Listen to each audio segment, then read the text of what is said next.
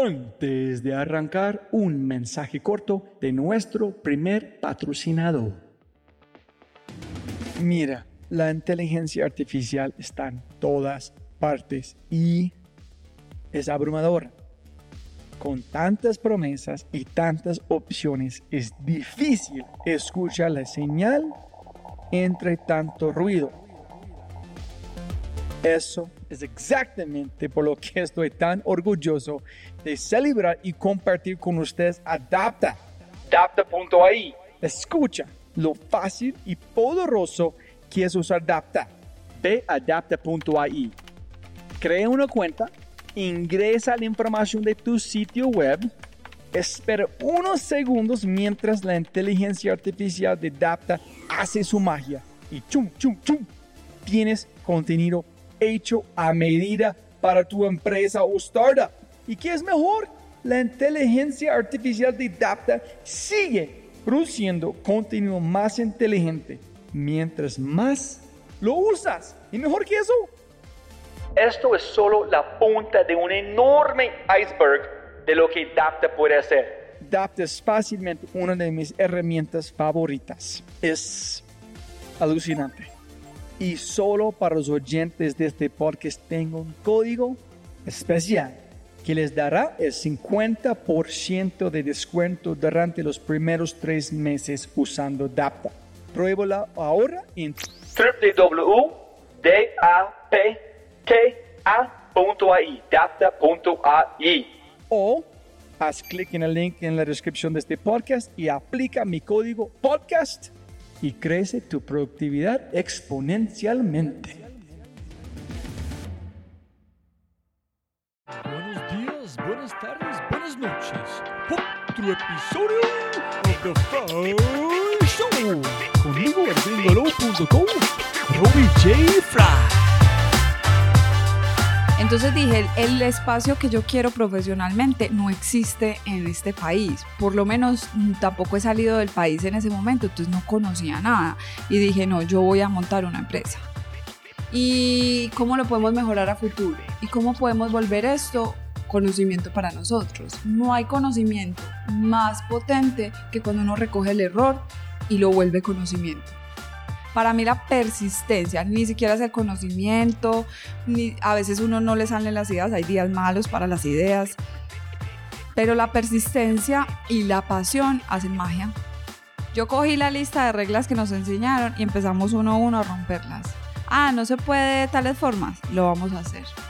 Ah, no se puede tantos colores en esta categoría, lo vamos a hacer. Y empezamos a desvirtuar eso. Nunca le dé miedo. Y yo me di cuenta con eso y yo ya le empecé a responder a la gente como loco, loco yo, loco usted que no hace lo que quiere, porque yo por lo menos hago lo que quiero. Eso es locura, el que no hace lo que quiere. Eso es estar loco. Hola a todos jóvenes amigos míos, otro episodio. Muchísimas gracias de escuchar, como siempre.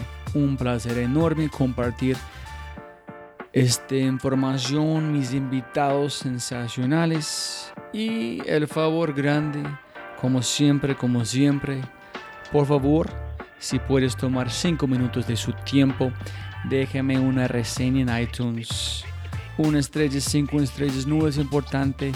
Comparte los episodios con sus compañeros.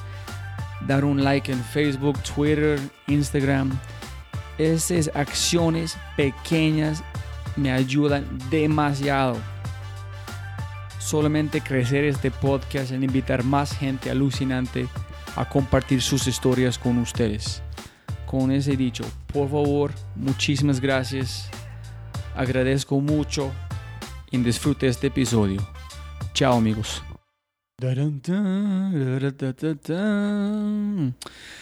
Hola a todos, mi invitada Carolina Azate no pudo encontrar los ingredientes esenciales que nutrieron su creatividad. Entonces, hace 12 años, ella construyó I+D, diseñado con los elementos precisos que le faltaban a las otras empresas. Mejores de Cromos. Carolina Sate, socia fundadora y directora creativa de I+D es un estudio de innovación, estrategia y creatividad hace 12 años. Con I+D ha ganado cuatro Penta Award, premio considerado la escuela de diseño de branding y packaging del mundo, en París 2012, en Tokio 2014, en Londres 2015, en Barcelona 2017. También otros premios como The Dial Creativity Awards y Lápiz de Acero, entre otros, muchos otros reconocimientos. En su experiencia laboral, ha dictado workshops en conferencias en Australia, Guatemala, México, Chile, Perú, Ecuador y Colombia. Ha trabajado a través de D con empresas como Grupo Gloria, Perú, Marinette, Chile, Nutresa, Bavaria, Carvajal, ASEP, Familia, Café y muchos más. Jóvenes amigos míos, en este podcast hablamos sobre todo lo que adoro, creatividad, innovación, liderazgo, libros y dragones. Y más importante es cada episodio de mi podcast contiene historias que poco a poco se vuelven parte de lo que soy y de cómo yo, como Robbie, veo el mundo. En esta conversación con Carolina, el mensaje llega en forma de una sonrisa en Tailandia. Y ponle cuidado, mientras escuchas esta parte, tómate un momento para contemplar contemplar de profundidad cuán resilientes somos como humanos y nuestra capacidad de impactar a otros en las interacciones más sutiles. Esta parte vale la pena el precio de la entrada. Carolina Zate es una maestra en branding y packaging. Sin embargo, en este podcast no hablamos nada sobre los detalles de su empresa en más de. En cambio, hablamos de las herramientas específicas, los estados mentales, los puntos de vista y las acciones que tomó ella para construir su vida. Si se pregunta cómo empaquetar su pasión, este podcast ofrece instrucciones paso a paso a paso. Dicho esto, por favor, disfruten episodio 67 cómo empacar la pasión y la perseverancia con la maravillosa Carolina Alzate.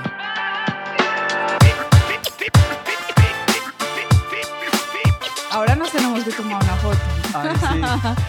Caro, como siempre arranco, siempre se puede ganar más plata, pero no más tiempo. Entonces, muchísimas gracias por su tiempo de hoy. Ah, bueno, bienvenido. Es un placer para mí. Para, y para mí también, siempre con una persona que vive en creatividad es muy, muy especial para mí. Para arrancar, tengo gente que escuchan en varios lugares del mundo. Por favor, no sé dónde quieres arrancar, con una microonda de diseño o con, piensa, su abuela se llama Francisca. ¿Cómo llegaste a este espacio? Más o menos castíganos con su historia para llegar a este momento para la gente tan aterrizado con quién está Carolina. Bueno, yo llevo 12 años eh, construyendo esta empresa que aún le falta mucho por construir. Eh, vengo de una familia muy sencilla, media clase, muy trabajadora, en la cual siempre se pregunta qué haces, no qué, no de qué apellido eres. Eh, vengo con unos valores muy fuertes de trabajar, mi abuela se llama Francisca, una mujer muy creativa, muy trabajadora, que siempre solucionaba lo que en su casa, el hogar necesitara. Eh, y se inventaba muchas formas de hacer, ¿cierto? Bueno, em, yo llego a esta, a esta empresa porque tuve una experiencia laboral como parte práctica de mi carrera en la universidad y cuando entro a esta empresa y veo lo que es una empresa por dentro, yo no me siento conectada. Es decir, di todo de mí, me fue muy bien, pero yo no sentía que yo quería pertenecer a una empresa así. Cuando yo empiezo a preguntar a otros compañeros cómo les fue en su práctica, yo me empiezo a dar cuenta que muchas empresas eran así. ¿En qué sentido? En el sentido que, a ver, a mí me regañaban mucho por mi estilo de vestir, eh, me regañaban mucho por mi forma de, de ser, a mí me gusta gritar, molestar, hacer juego, pues todo. Y bueno, todo el tiempo me estaban llamando la atención por cosas que no eran del trabajo. Y yo empecé a sentirme perseguida, pero al mismo tiempo pensé que me estaban tratando de enjaular. Y yo soy una persona libre. A mí nadie, no me gusta que me traten de, de meter en un molde de algo o en, una, o en un preconcepto de lo que tiene que ser.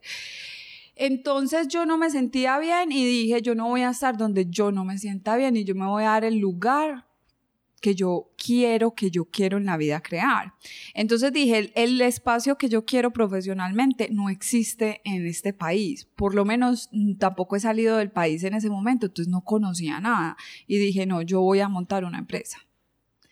Pero para, para, para. Hay, hay muchos puntos allá que necesito saber. Uno es un batalla que siempre estoy tratando de entender es para los estudiantes. Es, se parece que tú sabía qué quieres hacer, empezaste a estudiarlo, encontraste que el mundo no estaba como tú quieres, y construiste. Es, es, bueno, muy sencillo. Eh, la verdad, en mi, caso no es así.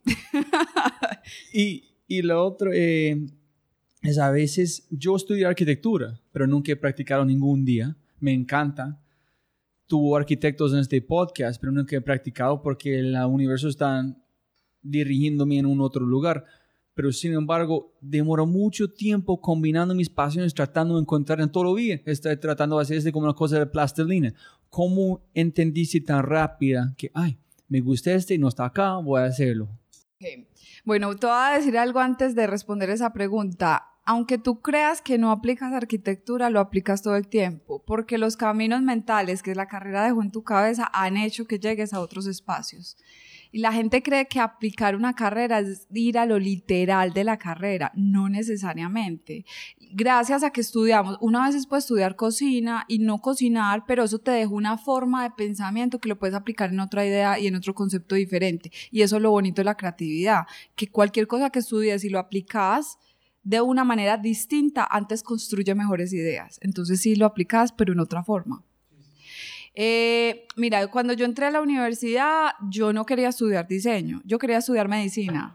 Ah, ya es, ok, ok. Yo quería estudiar medicina y apliqué a la Universidad de Antioquia, mi promedio daba, pero tanta gente aplicó, una universidad pública muy buena. Me dijeron que podía entrar, pero a la segunda opción, que era nutrición y dietética, y al tercer semestre pasarme a medicina. Y yo dije, yo estudio o medicina o estudio medicina, pero yo no voy a estudiar eso. Ok. Pues después de eso eh, empecé a aplicar otras universidades, no pasé, no pasaba, no tenía el mejor promedio, un promedio bueno, pero no era el mejor. Entonces mi papá me dijo, no, no, no, ¿cuál medicina? Me hace el favor y se ve, mira este catálogo de AFIT y escoja una carrera de ahí. Entonces yo pasé las hojas del catálogo y donde abrió, abrió en dos hojas que decía Ingeniería de Diseño de Producto, Ingeniería de Producción. Yo leí el descriptor y yo dije, estas dos carreras son lo mismo, yo no les veo la diferencia. Ah, eso es muy fácil. Como mi papá quiere que estudie allá y ya no pase a medicina, pues do marín de doping, y quedó ingeniería de diseño y así entré. Así estudié ingeniería de diseño. Increíble. Sí. sí, hay mucho más atrás. Entonces, ¿cuándo, fue ¿cuándo entraste? ¿Qué fue la chispa? ¿Cuándo fue una conexión que tú empezaste a generar poco a poco como una masa crítica? ¡Wow! ¿Tengo que hacer este para mi vida? ¿O fue un punto de otro? Fue, ah, esa es mi vida. eh, yo empecé y me iba muy mal en la carrera, sobre todo en cálculos, repetí todo por ahí ocho veces, yo era muy mala. Yo no era la más brillante, todo lo tenía que repetir, los prototipos no me quedaban tan bien, mis diseños eran demasiado articulados, o sea, como que no era demasiado buena, siempre había gente mucho más brillante que yo. Y eh, un día yo decidí, más o menos a mitad de carrera, desde mi inicio de la carrera, yo conocí a David que soy mi socio y esposo. Y cuando yo conozco a David, él, él sí era más nerd.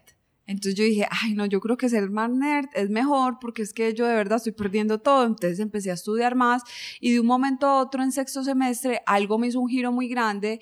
Tuve un profesor que me exigía demasiado, que hoy en día hacemos cosas juntos.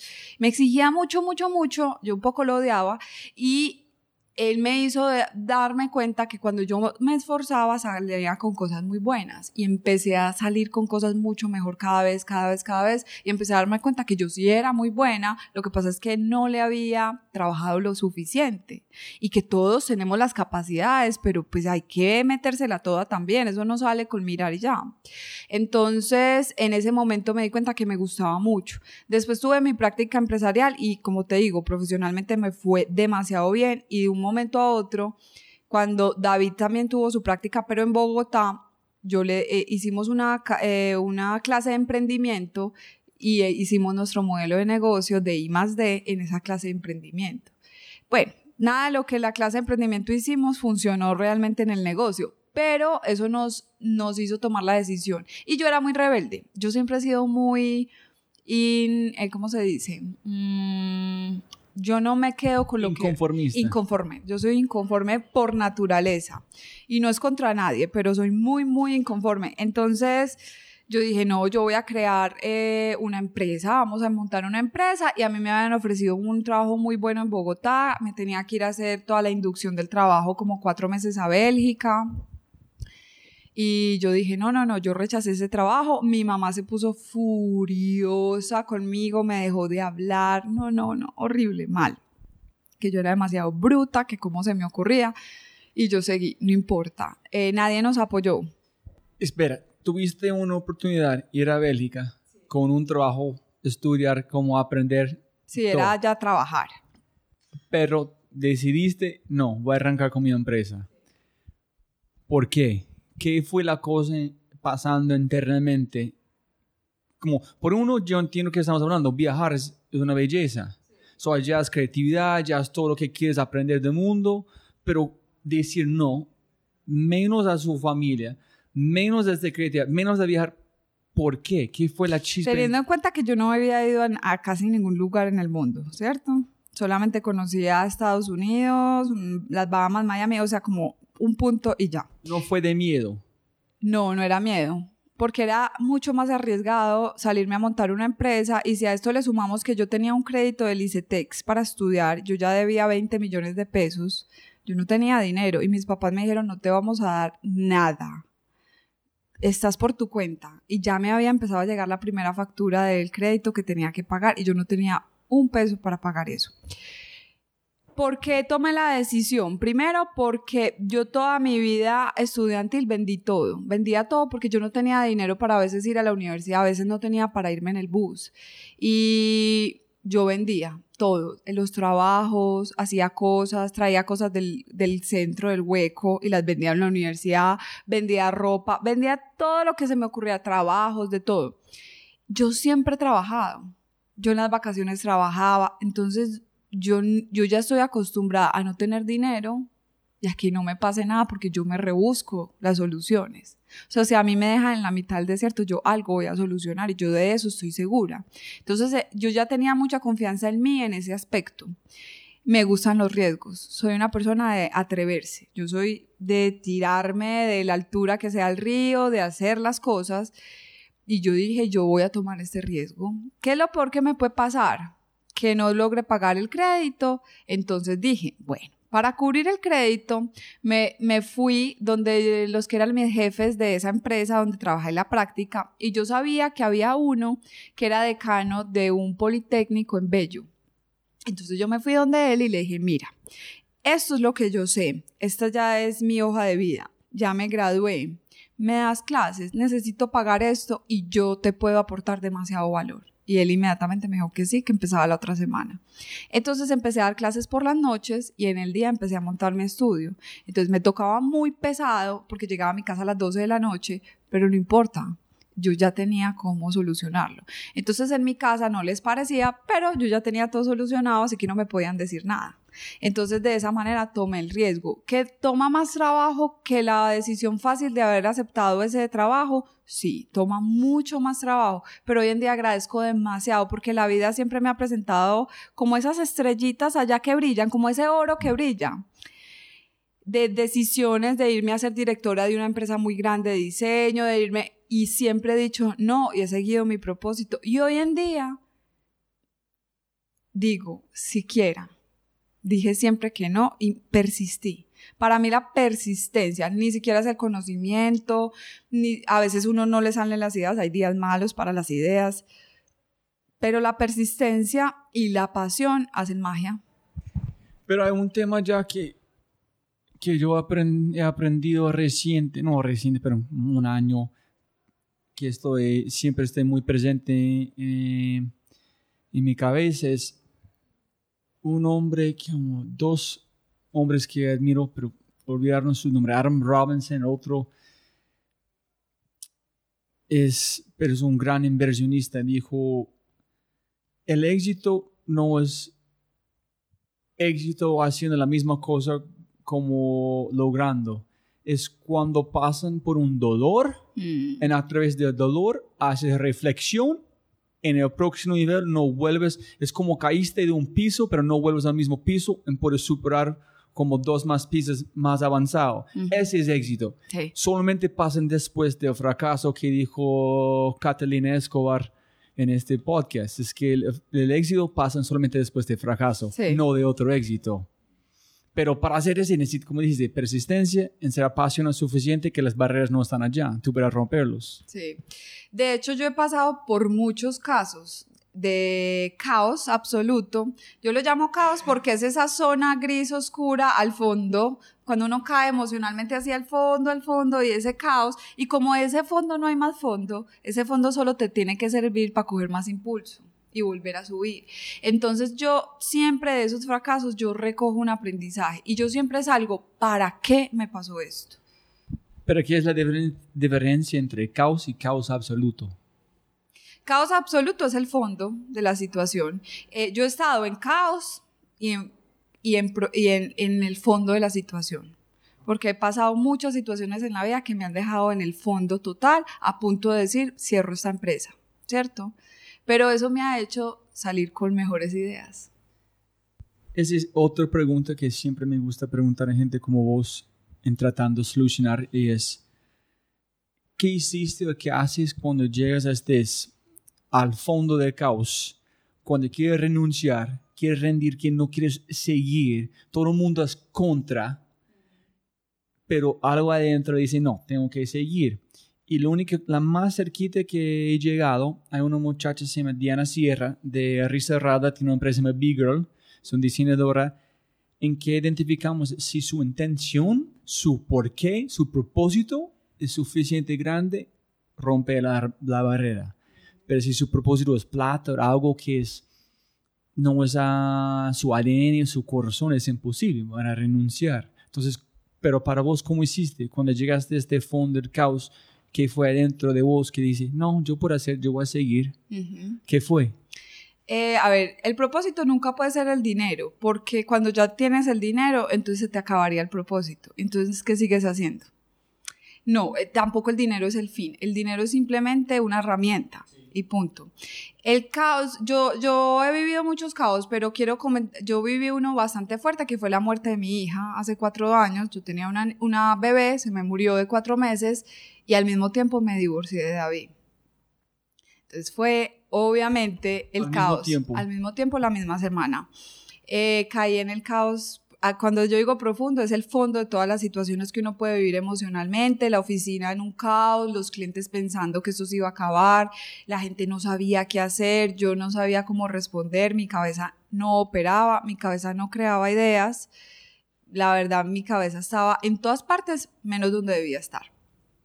Yo ahí tuve una confrontación supremamente fuerte a nivel personal, como ¿quién soy yo? ¿Y yo por qué estoy aquí? ¿Y cuál es el propósito mío de estar aquí?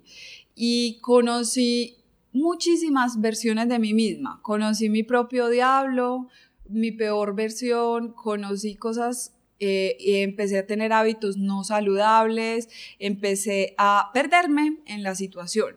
Pero un día, mm, una situación, estuve en un viaje en Australia que una universidad me invitó y luego me fui para Tailandia y allá algo llegó a mí que no sé qué es y yo me di cuenta que la respuesta estaba dentro mío, no estaba en otra parte, no estaba en otra persona, que no tenía por qué seguir estando de aquí para allá, de terapia en terapia o de libro en libro, porque yo tenía que resolverlo yo. Después hice un taller muy profundo eh, que me ayudó muchísimo y me conocí a mí misma y conocí mi ego. Todas las personas tenemos un ego y el ego es el enemigo de la creatividad porque siempre te está diciendo, no puedes, tú no eres capaz, tú no vas a salir de esto. Una persona que se le haya muerto una hija y un divorcio al tiempo no va a resistir eso, tú no eres nadie para ser diferente a los otros, eh, tú vas a estar todo el tiempo mal. Y claro, el ego todo el tiempo te está tratando de decir, tú no eres persona para eso, tú no eres capaz, tú no tienes esto. Entonces empecé a trabajarlo y a decir, no, yo sí puedo ser otra persona. Y algo radicalmente en mi vida cambió empecé a brillar, a conocer gente diferente, me empezaron a salir oportunidades de viajes, premios, conferencias, más proyectos, esta oficina y empezó todo a cambiar, a cambiar, a cambiar y a brillar. Y en ese momento, dos años y medio después, cuando ya estaba en un estado muy bueno, muy iluminada, muy concentrada en tener una vida saludable, equilibrada, buena calidad de vida, volví con David. Entonces... Espera, espera. tengo, tengo tres cosas muy puntuales a preguntarte sobre este. Uno es su vecino, al lado, Juan Manuel Barrientos, estaba en ah, este podcast y él dijo opuesto en el sentido, dijo, el ego es la mejor cosa que puedes usar si usas a través de su corazón, su espiritualidad, para confianza, para sí, yo, a revés que tú dijiste, el ego que dicen, tú eres el mejor, tú puedes hacerlo. Si tú entiendes su ego, pero usan para combustible, es una buena cosa. Esa es una. Dos es otro chef, Tomás Rueda, dijo algo similar, que están en destrucción de su propio ser y dijo una palabra clave, escapó a India. No está saliendo, están escapando su vida, tratando de escapar a él mismo a India. Y encontró a él mismo otra vez. Entonces, quiero saber, estabas escapando y, y lo último para conectaros, cuando tú dijiste estás perdiendo a quienes carro, estás perdiendo el centro. Sí. Otras personas dijeron este o fue un momento de epifanía, un conciencia que tú dices, ay, ese no soy yo. O cómo fue este proceso, en qué fue la chispa finalmente, si puedes definir en el proceso que dijiste, ah, cuando este, este más crítica de cosas buenas? ¿Qué fue el cambio para mover la energía atrás para adelante? Sí, pues. Sí, claro. Eh, de hecho, puedo y quiero, porque yo, yo siento que es mi responsabilidad también eh, mostrar que, eh, que, eso no es malo. O sea, cuando yo hablo del ego, no hablo de es que eso es malo y qué problema. O, o no estoy hablando tampoco de ser egocéntrico, que es diferente es diferente al egocéntrico. Eso, cuando yo hablo del ego, me refiero a la parte oscura de tu ser, que todos tenemos un pedazo oscuro. Estéril, es de bestia que están juzgando. Esa bestia que te hace huir o esa bestia que te hace decir siempre yo no puedo, porque eso rompe cualquier regla que tengas impuesta en la cabeza, o ese ego que te hace decir eh, yo no paro, yo no termino. Hay, hay muchos tipos de ego. Pero el que yo hablo es esa oscuridad que todos tenemos por dentro y todos conocemos. La de cada uno será diferente, pero tenemos. Entonces yo no hablo de, del egocéntrico. Cuando yo hablo de, mm, de entonces del ego, claro, a mí muchas personas me empiezan a decir, no estás en el camino, estás mal, se está desvirtuando tu trabajo. Y yo lo escuchaba constantemente de amigos, de familiares, de gente del trabajo, hasta de clientes. Pero yo no escuchaba y yo todo lo veía que estaba bien, pues las cosas operaban, estábamos haciendo trabajos, yo no entiendo de qué hablan. Yo empiezo a darme cuenta de esto cuando empiezo a chocarme muchísimo con eh, emocionalmente empiezo a tener como una montaña rusa. No tengo equilibrio, no logro tener equilibrio, estoy mal. Y un día de verdad acepto que yo no estoy ubicada, que yo no estoy centrada y que no es lo que los otros me digan, es que yo me diera cuenta. Es que todo el mundo te lo puede decir, pero si tú no te das cuenta, eso ya es otra cosa. Y hasta que una persona no sea consciente que algo está pasando, no puede, no puede tomar las riendas de su vida, porque ni siquiera lo ve. En el momento en que yo me doy cuenta, puedo tomar las riendas de mi vida, porque yo misma acepto con humildad que tengo problemas y que tengo temas que tengo que mejorar y que no estoy centrada y que no estoy equilibrada y que no puedo pretender hacer como que todo estuviera pasado y que yo soy inmune al dolor. No, yo no soy inmune al dolor. Obviamente estaba viviendo un dolor horrible que me bloqueaba totalmente. Entonces, cuando decido darme cuenta y empoderarme, hago como una especie de escape ¿cierto? No a la India, hago otro escape, llego a Tailandia, un lugar increíble en el que encontré algo maravilloso y dije, no, yo tengo que volver a mi centro. Y yo sé cómo volver a mi centro. Y empiezo a escuchar otra vez la voz de Carolina Alzate. No la voz de todos, sino mi propia voz. Y es mi intuición, que es la que me ha guiado todos estos años. ¿Fue un proceso en Tailandia paso a paso en estas más cada día más de acuerdo qué está pasando y que tiene que volver a quién es Carolina o fue un punto, no, tengo que hacerlo. Fue como un proceso de estar viendo personas que tenían menos pero que estaban felices, de ver monjes, de ver gente equilibrada, de empezar a leer del tema, de empezar a entender por qué otros viven en equilibrio y por qué otros viven felices y por qué encontré una, un mesero que había mm, su familia, una parte de su familia había muerto en el, en el tsunami, pero él sonreía todo el tiempo y, y yo decía, pero ellos, ¿por qué lo logran? Algo en mí, o sea, tengo que, que sacar y ellos sí, hay algo que me falta. Y había leído mucho, había leído todos los libros que me recomendaban, había visto, había hecho meditaciones, pero no llegaba a esa fuente y a esa conexión profunda mía. Y cuando decido hacerlo y decido comprometerme y hago un taller y hago cosas y empiezo a operar, es que una cosa es decirlo, pero otra cosa es empezarlo a ejecutar. Entonces empiezo a crear mi propia religión y es mi, mi religión es el amor. Y el amor lo voy a dar a través de la creatividad. Y voy a darle amor a cada persona que me cruce en el mundo. Y entonces yo ya empiezo a proyectar una cosa muy diferente. Entonces yo me sentaba en un avión y siempre terminaba conociendo a la persona del lado y terminábamos con contacto. Y entonces si yo ya viajo a ese país, yo ya tengo a alguien a quien llamar. Y empecé como a todas las personas que me encontraran en el mundo, tratar de darles así fuera una cápsula mía, algo pequeño y no te imaginas eso como se me devuelven cosas gigantes. Entonces empecé a decir, la, la cura de todo es el amor. Y empecé a darme a mí, primero amor a mí misma. Si yo me quiero a mí misma, porque como así, yo tengo que comer bien.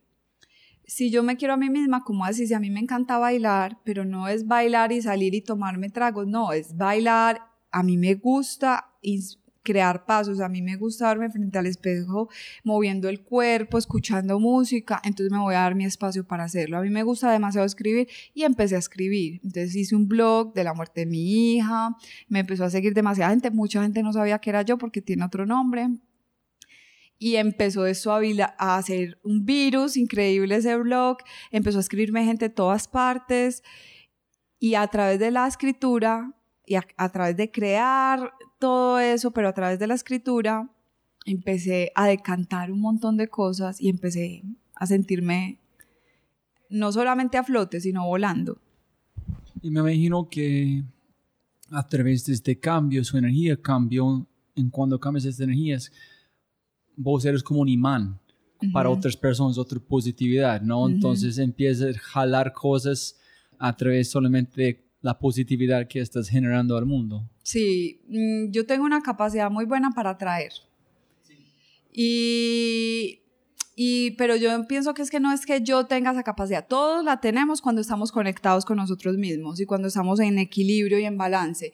Y empiezo a, a atraer mucha gente maravillosa a mi vida que empieza a mostrarme respuestas. Yo siempre le digo a, todo a toda la gente acá en mi oficina, a mis amigos, no, mm, cuando usted quiera tener una idea de algo o cuando usted quiera saber cómo solucionar algo, solamente hágase la pregunta por la mañana.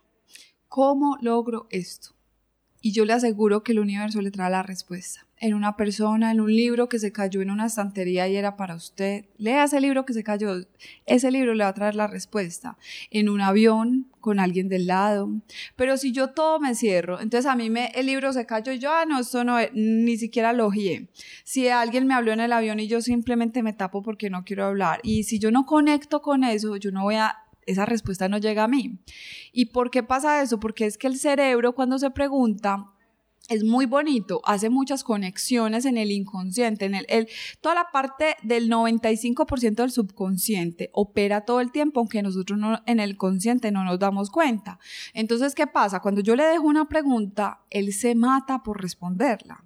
Él busca todas las formas. ¿Y qué pasa? Que encuentra respuestas en cualquier patrón, de que, en cualquier cosa en que la vida pase. Y ahí mismo lo encuentra, hace match con el consciente y dice, acá hay algo. Y esa es la intuición. Y cuando eso se conecta, es muy bonito porque si uno la escucha, ahí está la respuesta. A veces es dura. Y a veces tener que operar, por ejemplo, despedir a una persona, es duro. Decirle a un amigo, ya no podemos seguir siendo amigos porque es que esta amistad no está siendo positiva, es duro. Terminar una relación con alguien porque las cosas no están en, en construcción, sino en deconstrucción de las personas que somos, es más duro aún. Perder, desapegarse, es difícil pero es más duro aún si no lo aceptamos. Entonces, eh, digamos que yo soy totalmente consciente que cuando uno se pregunta, llegan, llegan las respuestas, pero hay que estar abiertos para las respuestas. Y ahí es donde viene la apertura mental y donde viene la capacidad de conectar con otros. Y, ahí es donde yo digo y castigo mucho culturalmente lo que nos pasa acá y, y me meto en eso porque yo he sido parte de... Nos cerramos mucho a lo nuevo nos cerramos mucho a nuevas costumbres, a nuevas formas, al pelo azul, por ejemplo, o sea, cosas diferentes. ¿Y cómo vamos a encontrar nuevos resultados si no permitimos entrar nuevos conceptos a nuestras vidas? Abriste una, una cosa muy lindo que es, imagínense, tú mencionaste un mesero en Tailandia. Ajá. ¿Cuántos meseros, como cuántos nosotros somos este mesero que no solamente cambia nuestra manera de pensar, una otra persona en cuatro años vamos a cambiar su vida a través de una sonrisa, a través de energía, ¿no? Todos tenemos esta capacidad de ser este mesero con esta energía, pero no somos de acuerdo a la potencia que tenemos como seres humanos para hacer este tipo de cosas, ¿no? La mayoría de las personas tenemos ese mesero por dentro, porque es que todo el mundo tiene un dolor, todo el mundo tiene un montón de cosas adentro. La diferencia está en que nos quejamos más de lo que hacemos, en vez de agradecer la diferencia está, yo siempre le eh, pongo el ejemplo del vaso medio lleno y medio vacío. El que ve el medio vacío es esa persona que solo ve lo malo que en su vida ha pasado y se queja constantemente. Ay, no llegué a la hora que era. Ah, no me abrieron el gimnasio. Ah, es que no puedes desayunar. Ay, es que... Y todo el tiempo es una queja, ¿cierto? A diferencia de este mesero, que es el que ve el vaso medio lleno, agradece todo. Qué rico que me desperté hoy qué rico que tengo ojos, qué delicia tener este momento, qué bueno que hay sol, qué delicia que llueve porque me refresca las plantas, o sea, verle lo bueno a todo. Entonces ahí es la misma, es el mismo punto de partida. La diferencia está en la perspectiva que le pongas a la situación. Y eso cambia todo, la dimensión de todo. Agradecer para mí es la base fundamental para ver todo lo bueno que las cosas tienen. Sí, este es yo he escuchado como este vasito medio lleno, medio como vacío mil veces, pero nunca entendí. Antes de yo, como yo escuché la conversación que yo tuve con el comediante Alejandro Riaño, estás hablando de, estás enfrente de un público como 100 personas, dos personas riendo, lo otro no felices. Llegó a la casa casi llorando su padre, como si fuese su padre, su tío, y le digo, ¿qué pasó? No, dos personas riendo, reste, no felices, fue terrible. Entonces, entonces ¿qué es el problema? Le digo, ¿cómo así? Cambiaste la vida de dos personas. Es el mismo público, mismo verdad, pero tú tienes la capacidad de ver dos personas no 28. Es la misma verdad. Pero donde pongas su energía es la diferencia. Esa es mi empresa. Vendí una cosa. La gente le gusta este dibujo voy por allá. O yo sé terrible a renunciar a esa administración ser no feliz el resto de mi vida. Es como tú dijiste, es, la misma verdad. Claro, es que es la capacidad de ponerle el ojo a las cosas en lo positivo. Yo, yo, yo pienso que el positivo, yo soy excesivamente positiva. Y a veces la gente, eh, hay, tengo personas que no les gusta trabajar conmigo por eso, porque yo todo le digo, eso, eso se puede hacer y soy muy terca en que eso sí se logre.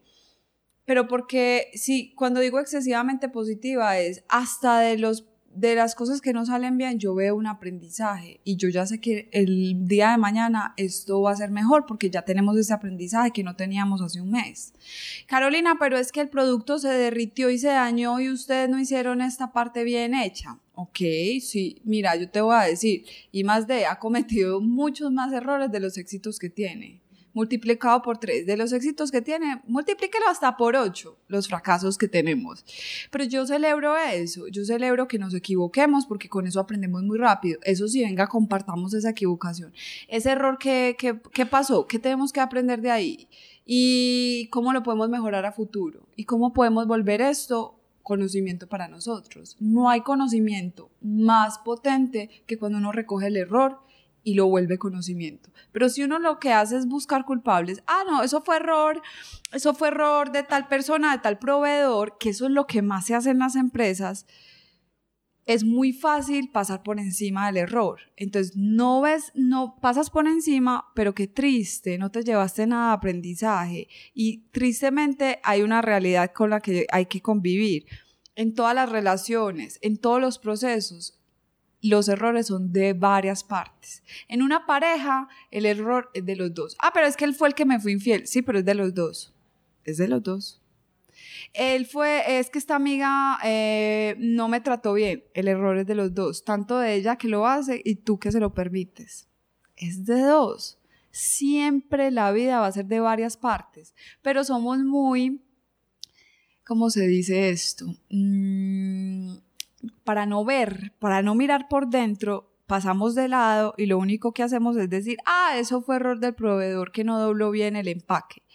Llama, pero si tú coges el teléfono y haces una reunión con ese proveedor y le preguntas qué pasó y si el proveedor te dice, es que cuando hicieron la prueba pasó esto, ustedes la vieron y también la probaron, es de uno solo, es de dos, siempre es de dos. ¿Qué tenemos que mejorar para que eso no nos vuelva a pasar? Es el cambio. Entonces, si uno no recoge aprendizajes de ese error, difícilmente vas a llegar a otro punto más avanzado.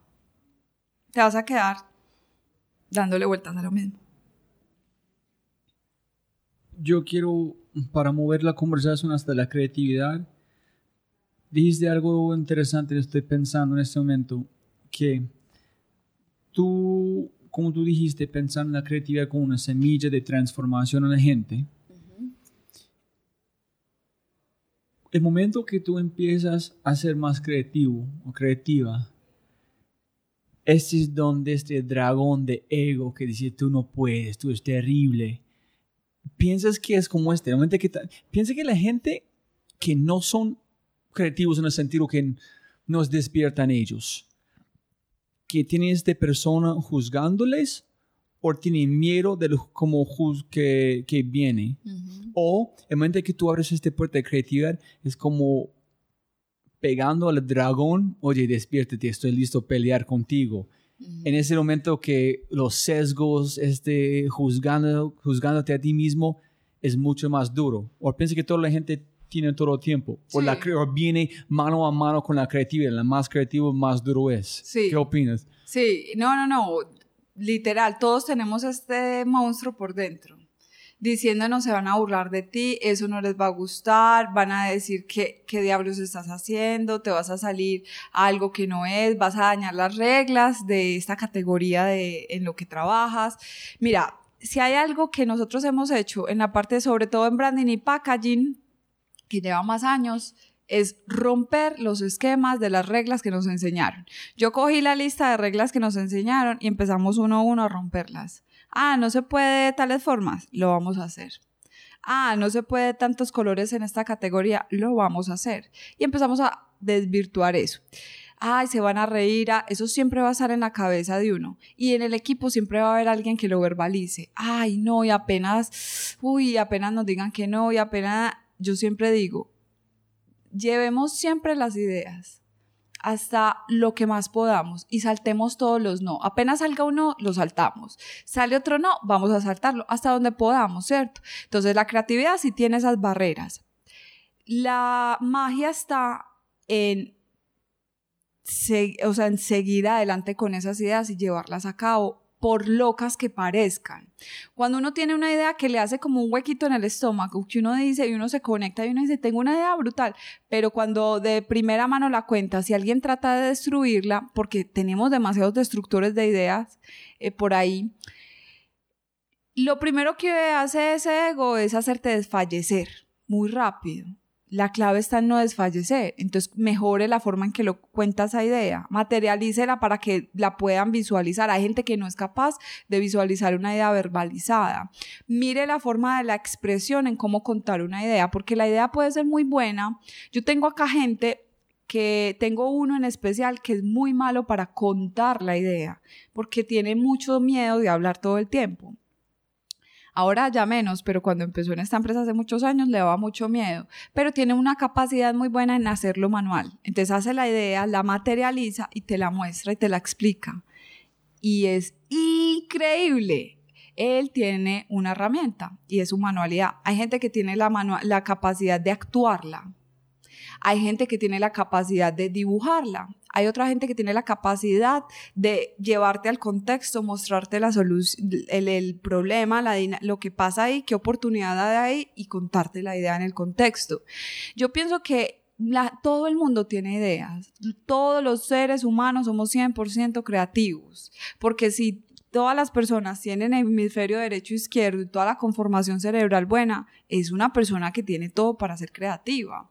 Lo que pasa es que siempre nos han dicho que la creatividad de los diseñadores, de los artistas, de la gente que se viste de diferente, no, la creatividad es de todos. Uno puede crear leyes, uno puede crear eh, sistemas económicos, uno puede crear mm, eh, modelos financieros, desde todos los ángulos uno puede crear un médico, todo el tiempo tiene que crear, imagínate una cirugía corazón abierto, hay una complicación y hay que hacer un invento, pero ya, hay el que lo puede solucionar y crea un invento de solución como también hay el que dice, eh, no, yo no puedo hacer eso. Y yo conozco, a mí me interesa mucho la medicina y conozco muchos casos en que los médicos han resuelto de maneras increíbles. Entonces la creatividad no es de, un, de una parte del cerebro, la creatividad no es del hemisferio ni derecho ni izquierdo, está ahí, está ahí.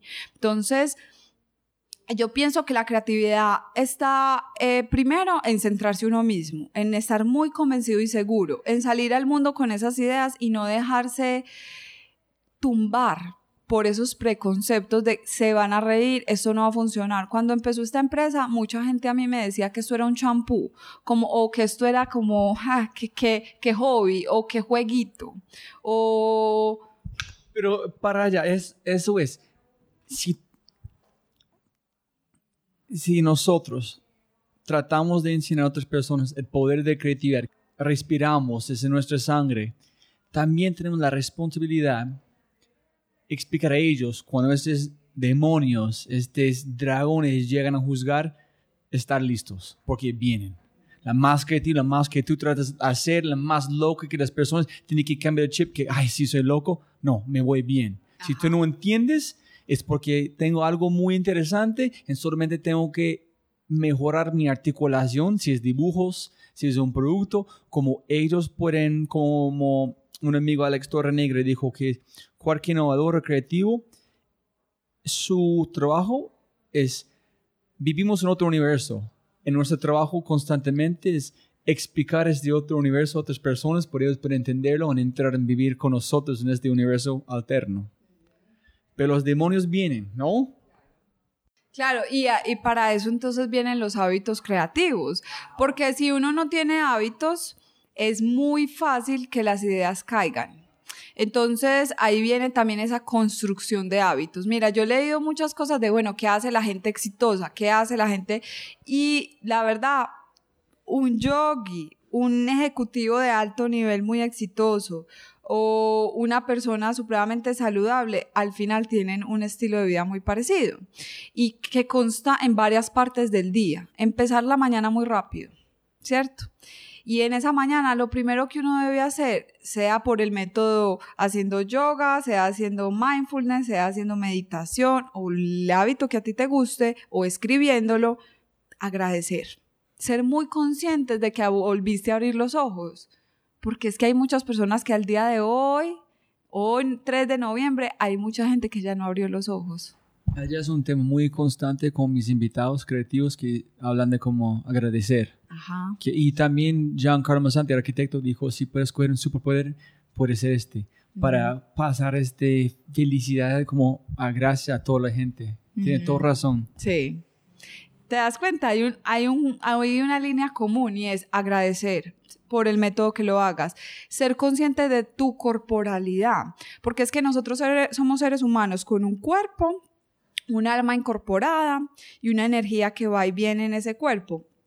Si yo ese cuerpo no lo alimento, porque es que esta es mi maquinaria, hay gente que, que lava el carro todos los fines de semana, les echa aceite, la mejor gasolina, bueno, todo el tema para el carro, pero en su cuerpo lo peor. No, hay que comer muy bien, hay que estirar el cuerpo, hay que consentir los músculos, hay que extender la corporalidad, hay que mover el cuerpo. Mover el cuerpo, o sea, llámese el ejercicio que usted le guste, si usted le gusta trotar, no es que a mí me gusta hacer estiramientos fuertes, no, a mí me gusta yoga, perfecto, pero muévalo, baile, haga lo que sea, pero mueva el cuerpo, porque es que una persona, de hecho, los primeros ejercicios que nosotros hacemos siempre de creatividad es corporalidad, porque la corporalidad activa proceso creativo de una manera muy fácil, pero sin corporalidad es una persona que no es consciente de todo el instrumento que tiene en su cuerpo para también para compartir ideas, para hacer tangibles las ideas.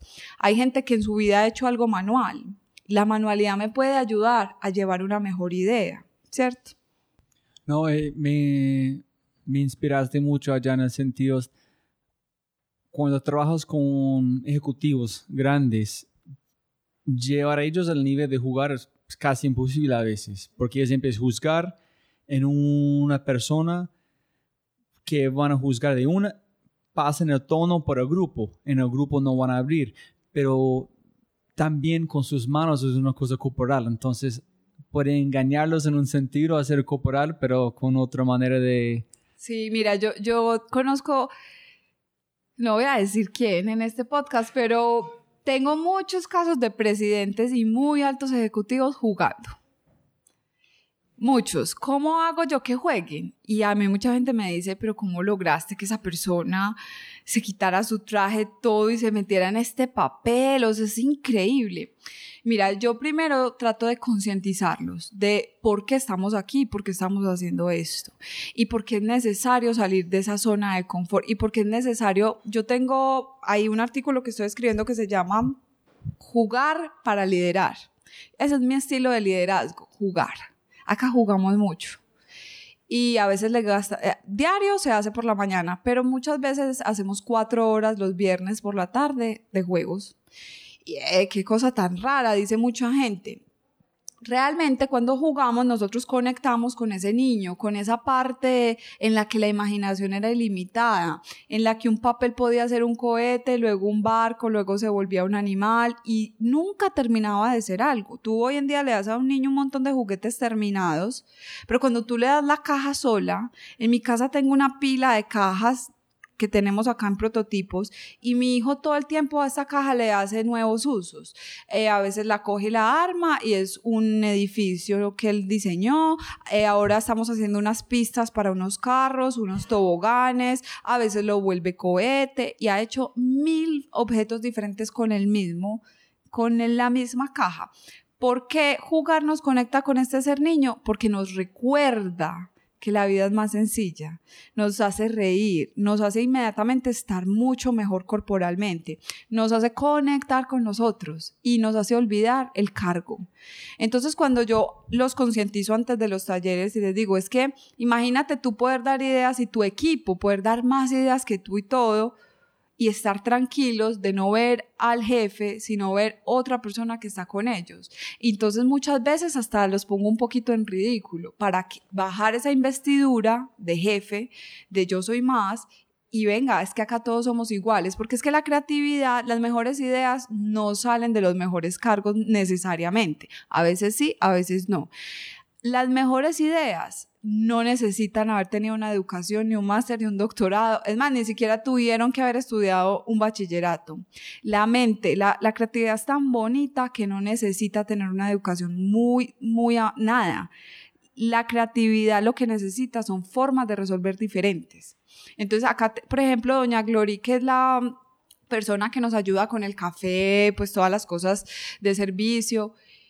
Y Doña Gloria, todo el tiempo le preguntamos, Doña Gloria, ¿usted cómo resolvería eso? ¿Usted cómo haría eso? La ponemos, le ponemos sombrero, le ponemos cosas para que ella nos ayude a resolver. Y ella siempre da su punto, dice, ah, yo no entiendo eso, ¿eso qué era? Y nosotros, ¡Ah! ella no entiende, si ella no entiende, entonces el consumidor no va a entender. Y muchas veces vamos a eso y es, es que ella también es una consumidora.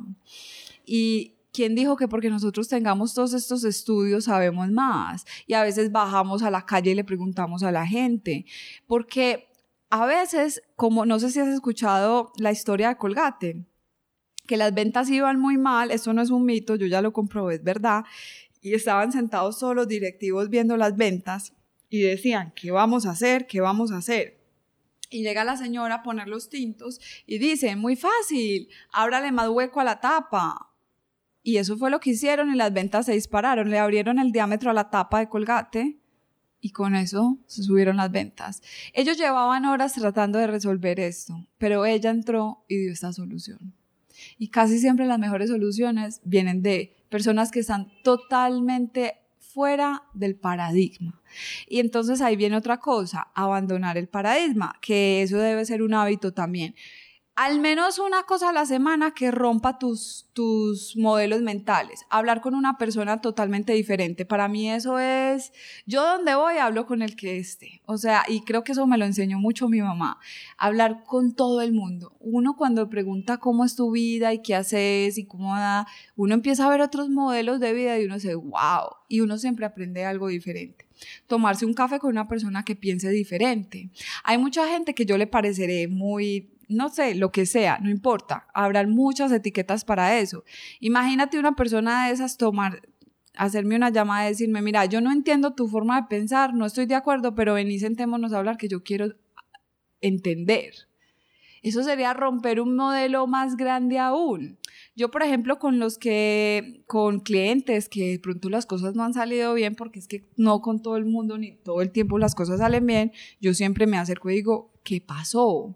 Decime por qué no me elegiste a mí, qué tengo para aprender y siempre aprendo una cosa nueva, llamar a la competencia. Yo almuerzo con mi competencia y para ellos es una cosa increíble que yo los invite a almorzar, que los invite a hacer retos de bolos con mi equipo, mm, les hago chistes, si los veo en una fiesta en la calle voy y me les acerco y para mucha gente eso es como, pero es que es tu competencia. ¿Por qué no podemos romper ese modelo? O sea, y, y así todo el tiempo. Pero si es competencia, significa que tú estás haciendo la misma cosa, entonces estás equivocada. Pero no, yo, nadie hace que yo hago. Pues similar, pero cuando la manera que yo hago con mi equipo, con esa energía, nadie más hace. Pero si estás haciendo, entonces tienes un problema que es competencia de verdad, porque estás como duplicando o nadie hecho una diferencia en el mercado, ¿no? Sí, por eso digo que es muy importante tener esos hábitos para romper esos paradigmas. Y, y en esos hábitos, entonces, eh, como venía diciéndote, está hacer cosas que te saquen de la rutina. Yo tengo unos hábitos muy particulares. Yo, por ejemplo, la misma ropa que me pongo un día, no puedo volverme a poner igual. Es decir, sí las mismas prendas, pero nunca combinado igual. Tiene que tener otro cambio. Me encanta explorar el maquillaje, usar Entonces, ahorita nunca van a usar este... Igual no, me vas a volver a ver, no. Más a recordar que se preguntar a todo mi equipo y ese es mi, mi es una de las cosas que me creativamente eso es como un ejercicio mío matutino de nuevos colores. Hoy voy a ensayar un color verde. No me he puesto ese verde, voy a ensayar verde. Hoy voy a ponerme azul. Hoy me voy a poner dorado. Hoy voy a explorar el rojo. O sea, como no limitarme, ni tampoco decir, ah, ese estilo es de esa persona. No, yo lo puedo hacer muy propio y darle la vuelta. Pero es como mis propios retos. Eh, comer muy bien también para mí es súper fundamental para la creatividad. De hecho, aquí siempre a mitad de la mañana hay fruta para todo el mundo, porque para mí una persona que está mal alimentada no da buenas ideas. Entonces, para mí es muy importante la alimentación. Es la clave para mí fundamental de tener el cuerpo bien y el ejercicio. Tengo otro hábito que es bailar es un hábito que, que me, me, me, hace volar. Tengo un grupo de baile acá con los de la oficina. Bailamos eh, dos veces a la semana, cuando podemos y no estoy de viaje, pues. Y esto ha hecho algo muy bonito. Primero que yo les estoy enseñando otra cosa diferente. Segundo, que estoy con mi equipo de trabajo en ropa deportiva. Y que mi equipo empieza a adquirir como una fluidez corporal y se empiezan a atrever corporalmente a hacer nuevas cosas y a probar. Y se han empezado a dar cuenta que el cuerpo puede ser un movilizador para generar ideas a través del baile. Entonces, cuando yo subo un video mío bailando, mira, yo te voy a decir, a mí me siguen, tengo en mis contactos y mis redes profesionales de baile, o sea, bailarines profesionales. Y yo sé que yo no llego a los eh, técnicas que ellos tienen porque ellos dedican su vida y su día entero a esto pero solamente el atreverme a montarlo y decirles, mire, yo me inventé esto, yo hice esto, es para mí. Mi ego me diría, uy, qué mal, te van a ver otros profesionales, no les llegas a los talones. No importa, eso soy yo y eso no me va a cambiar, antes me hace mejor, porque me estoy atreviendo a hacerlo. Yo me he metido en competencias de baile con profesionales, he ido a competir, o sea, la más conchuda. Obviamente no paso de primera ronda, pero lo disfruto. Me invento pasos y la gente mira como, uy, eso no es la técnica, esa no, no importa, yo les estoy mostrando que yo puedo atreverme aquí a venir a bailar y mostrar otra cosa diferente. Eso es muy atrevido, pero es parte de romper mis modelos mentales. Entonces yo creo que ah, sí hay unos hábitos claves que se deben seguir y que se deben trabajar y sobre todo rodearse de personas que también que sean buenas impulsando ideas, que sean personas que escuchan y no personas que matan ideas. O sea, cuando uno se rodea de puras personas que dicen todo el tiempo no, no, no, no, no, no, difícilmente tú vas a crear. Sí, cuando en IMAD entra una persona así, yo he tenido personas así que entran al equipo y mi reto es cómo las voy a llevar al otro mundo. Y les hago pruebas muy fuertes, muy fuertes. A veces me odian. Ah, los pongo, bueno, vamos a diseñar el asesinato perfecto. Es un asesinato, yo no voy a diseñar eso, eso no es divertido. Y yo, pero es que lo vas a hacer. No lo vas a hacer. Yo solo dije diseñar. Yo no dije, lo vas a hacer. Yo le dije, fíjate algo, si la policía pensara más veces en todas las formas de crímenes que uno puede cometer, creemos una sesión ya de ideas de cómo robar un banco. Si la policía hiciera esas sesiones, tendría todas las formas para bloquear todas esas ideas, porque ya hubiera pensado en todas las posibles formas de que esto no pase. Pero como la policía no hace esto, lo único que hace es la consecuencia después del crimen. Ellos no son proactivos. Entonces dicen que los criminales son muy creativos. Dicen, no, es que esa gente es muy creativa. Lo que pasa es que usted nunca se ha sentado a crear en eso porque su paradigma mental no se lo permite. Entonces, como tú no piensas en otra cosa que yo cuando les digo, ¿cómo sería la iglesia perfecta? Diseñemos una iglesia o diseñemos un robo o diseñemos cosas que, que para, diseñamos una escena sexual muy mórbida, o sea, horrible, horrible. Y la gente mira así, claro, pero no pienses, para hacer una serie como Stranger Things y cosas así, hay que tener una creatividad muy desarrollada. Y para la gente que quieren trabajar con su empresa, ¿qué buscan esta gente? Yo busco. Un cultural. y, sí, y montando este, ¿qué es la cultura en su empresa? ¿Cómo es? A ver, eh, nosotros somos una empresa que mucha gente describe como una empresa muy sexy para trabajar, pero no es fácil. Sí, es, muy diferente como se parece que la verdad que es. Sí. Es muy bonita y dan muchas ganas, pero no es fácil y tengo que decir que es bastante complejo trabajar acá. Eh, a ver, nosotros somos muy exigentes a nivel creativo, ¿cierto?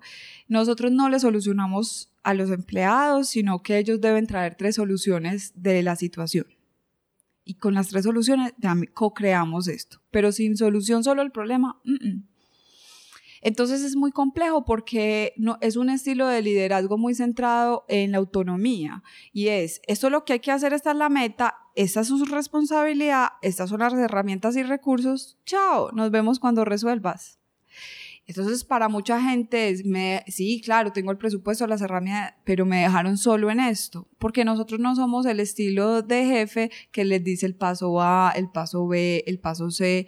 Y, Y eso hace que salgan muchas soluciones que hasta nosotros ni siquiera habíamos visto y mezcladas con lo que ya traíamos salen cosas increíbles. Pero todo el mundo no está dispuesto a hacer esto. En, en esta empresa hay una cultura muy fuerte más nosotros decimos, nosotros no hacemos design thinking, nosotros hacemos design doing. Y es, piénselo, conceptualícelo, pero hágalo realidad. Y a mí no me sirven las ideas que no se pueden tangibilizar, porque es muy bonita y ya. No, no, no, no, no. Es que me gusta mucho. No, no, no, no, no. Transforma positivamente la vida de los usuarios. Es competitivo no solo a nivel eh, nacional, sino que nosotros siempre decimos que sea competitivo a nivel global, así no vaya a salir todavía al mercado internacional y que dé dinero para el cliente. Si el cliente no gana dinero, más dinero con esto, eso no es una idea muy innovadora. Entonces sí, la cultura tiene que ver mucho con la colaboración. Acá todos son muy compañeros, almorzamos juntos como una familia todos. O sea, yo almuerzo aquí con, con la gente, traemos almuerzos, sea que lo traiga a la casa, sea que lo pedí, pero almorzamos juntos. Me preocupa mucho la vida familiar de las personas y su vida personal. Yo soy una que prefiero ayudarles para que em, emocional y personalmente estén mejor y para que aquí estén concentrados en lo que debe ser. Si aquí una persona tiene a alguien enfermo, hasta el gato se puede ir vaya, atienda a su gato, porque usted no tiene vida, porque es que para esa persona su gato es su hijo, que se vaya a cuidar su gato. Y aquí nos distribuimos el trabajo. Entonces hay unas tengo unas políticas de trabajo muy centradas en eso, tengo unas políticas muy centradas en la salud, por ejemplo, todos tienen medicina prepagada, que es la mejor salud que hay acá y ellos pueden acceder inmediatamente a un especialista, porque para mí una persona que tenga dolencias, eso es un factor indispensable, que tengan buena alimentación y les hacemos unos paseos anuales, pues de vez en cuando hacemos paseos, pero uno muy grande anual siempre es sorpresa, siempre es ecológico y siempre tiene sentido social. Hacemos muchas causas sociales también, porque para mí también ellos todos tienen que conectar con la realidad que vivimos, no solo en, el país, no hay que ir tan lejos, aquí en esta ciudad, en esta zona, hay un montón de cosas sociales que trabajar. Entonces, la cultura está muy arraigada en las personas. Transformemos positivamente la vida de las personas, de los clientes, de sus usuarios, de los que nos rodean, de la gente que son los vecinos del edificio. Pueden traer sus perros. Hoy no hay, pero casi siempre hay uno o dos eh, pues porque esto los hace sentir felices también. Entonces, si tienes esta cultura en una persona, escuchando este, ay, yo quiero trabajar allá, ¿qué buscan estas personas? Para es un fit bien hecho por esta cultura. Bueno, ¿qué buscamos? Primero, que se atrevan a hacer. Yo no sé hacer esa parte, te tienes que atrever a hacerla. Tal vez te va a costar más que a los demás porque ellos ya tienen una curva de aprendizaje tómate, madruga más, quédate más, pero lógralo, ¿cierto? Dos, eh, hay que atreverse a equivocarse. Si tú no lo haces, porque es que me da miedo que no fuera lo que tú pedías o me daba miedo que no, eh, pero haz algo aunque sea un error, aunque sea un error para ver de dónde podemos construir. Pero si no te atreviste a hacerlo, pues yo qué puedo ah, construir si no hiciste nada. Bueno, eh, crear. Es muy importante dar nuevas soluciones.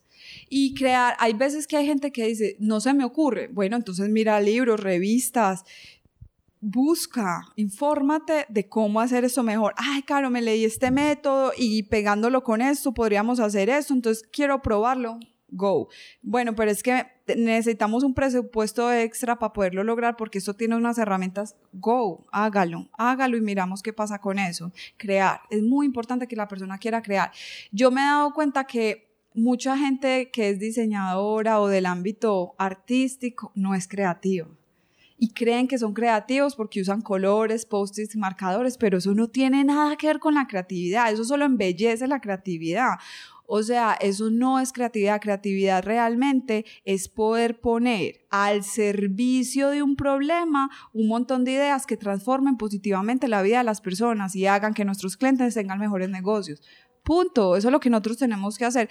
Y no es ser los más locos, no, no es tratar de ser loco, es tratar de resolver eso positivamente. Si yo sé que en la calle 10 hay un tema muy difícil de cruzar la calle en ese semáforo, y pasan muchas viejitas y viejitos y gente que tiene, o niños y así, ¿Cómo transformo yo positivamente? Ah, resulta que la solución era poner unas líneas azules. Pero es que eso no es tan loco. No, no, no. Nadie dijo que la creatividad tiene que ser loca. Eso no tiene nada que ver, porque mucha gente le pone el titular loco a la creatividad. No tiene nada que ver. Tiene que ver con que resuelva una, una situación. Entonces, para mí sí es muy importante que la gente que esté aquí resuelva. Hay otra cosa importante, es conectar y colaborar. Para mí la persona que siempre es individual, que se va y trabaja sola, que no le muestra a nadie lo que está haciendo, mm, que se va para su casa pero ya lo trae listo, que no, no comparte ningún espacio con los demás, para mí esa persona no, no está dentro de nuestra cultura porque es que mi cultura está centrada en la colaboración y la transparencia.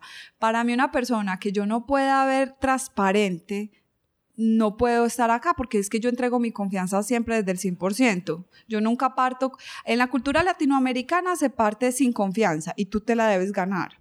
En la cultura, por ejemplo, alemana, ellos te entregan el 100% de la confianza y tú la debes mantener o ganar más yo soy de, esa, de ese estilo, yo te voy a entregar a ti el 100%. Yo la primera, yo si en mi casa hay una empleada, yo el primer día le doy llaves y me voy.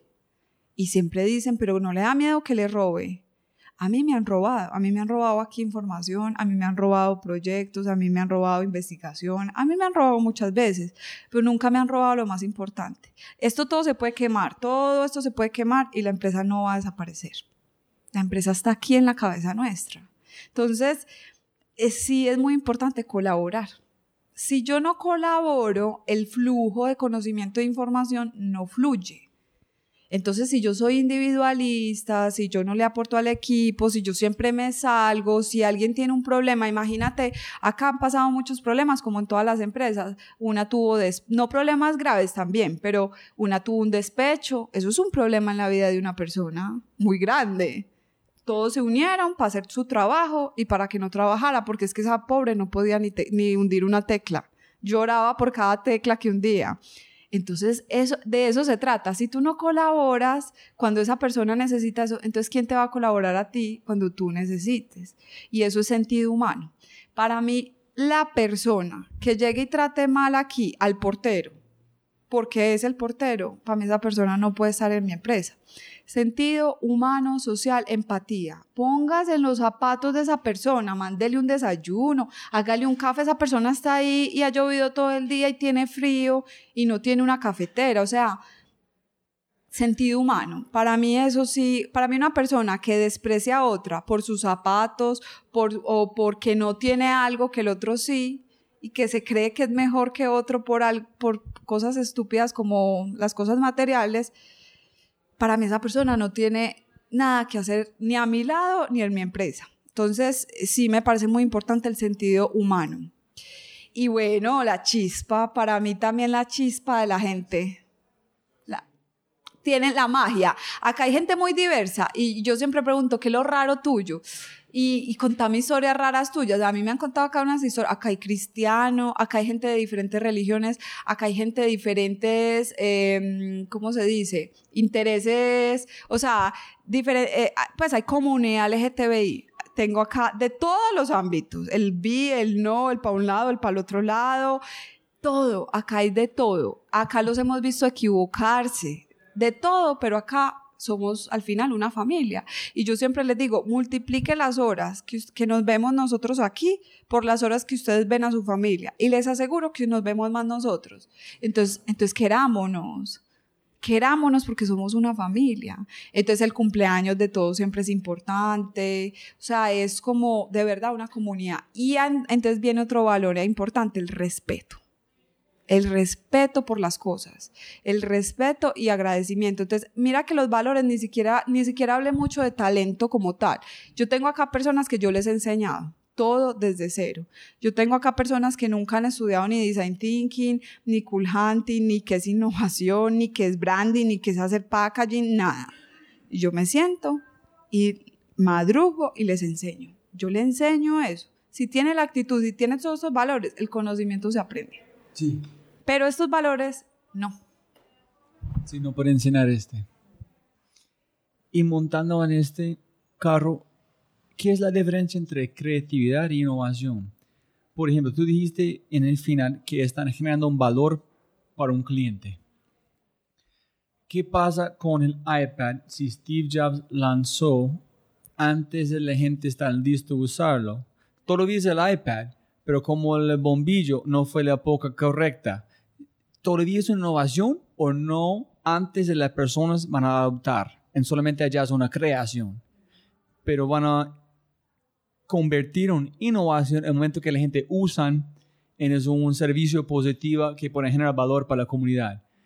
¿Y hay una diferencia entre creatividad e innovación para vos o son, por, por ejemplo, estoy tratando de explorarlo, la mejor respuesta que he recibido es, la innovación solamente es una carrera distinta de la creatividad. Puedes llevar creatividad bailando, la creatividad arte, la creatividad innovación es que tú dijiste, generar valor que tiene plata por mis clientes. Pero aquí es tu opinión que has visto con sus clientes, qué es innovación comparando creatividad. Te lo voy a explicar así. La creatividad es la materia prima de la innovación, pero no necesariamente la innovación, es decir, la creatividad puede estar en diferentes campos, en un jardinero, pero es la materia prima. Yo puedo tener, hay muchas metodologías de innovación, ¿cierto? Y hay muchos diagramas que muestran la metodología.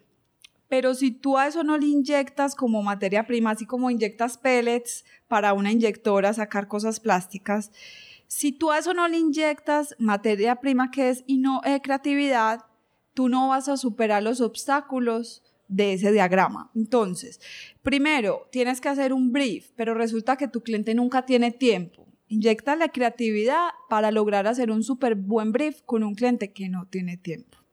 Listo, ay, listo, ya tenemos el plan de trabajo, lo aprobaron, empezamos, pero resulta que nos dimos cuenta que tal y tal cosa no eran. Ponle creatividad para resolver eso. Y entonces la creatividad empieza a ser ese alimento de todo el proceso y por eso para mí es fundamental tener eh, técnicas de creatividad. Yo cuando veo situaciones que no son capaces de resolver, yo siempre saco una técnica de creatividad y la resolvemos. Pero la creatividad puede estar aislada. Uno puede hacer es decir, la creatividad es la materia prima para esta innovación, pero puede ir como materia prima de otras cosas. Entonces, ya en términos de innovación, es la creatividad lo que hace es generar muchas ideas, algunas tontas, algunas disparatadas, algunas muy estructuradas, pero ideas, ideas, ideas mezcladas, combinadas, para saltar esa barrera, esa situación en el momento que se presente, sea con el cliente, sea con el proyecto, sea con el usuario final, sea de la idea misma del proyecto, ¿cierto? Ahora, ¿Qué es la innovación? La innovación es poner esas ideas en marcha, ponerlas tangibles, no la idea en el aire, sino una idea tangible que transforme positivamente la vida de los consumidores, de los usuarios, que genere una empresa competitiva, rentable a nivel global. Eso para mí ya es innovación. Entonces, la creatividad, hay, hay, gente muy creativa que escribe todo el día ideas. Mi hermana, por ejemplo, es una que cada vez que hablamos me dice un montón de ideas.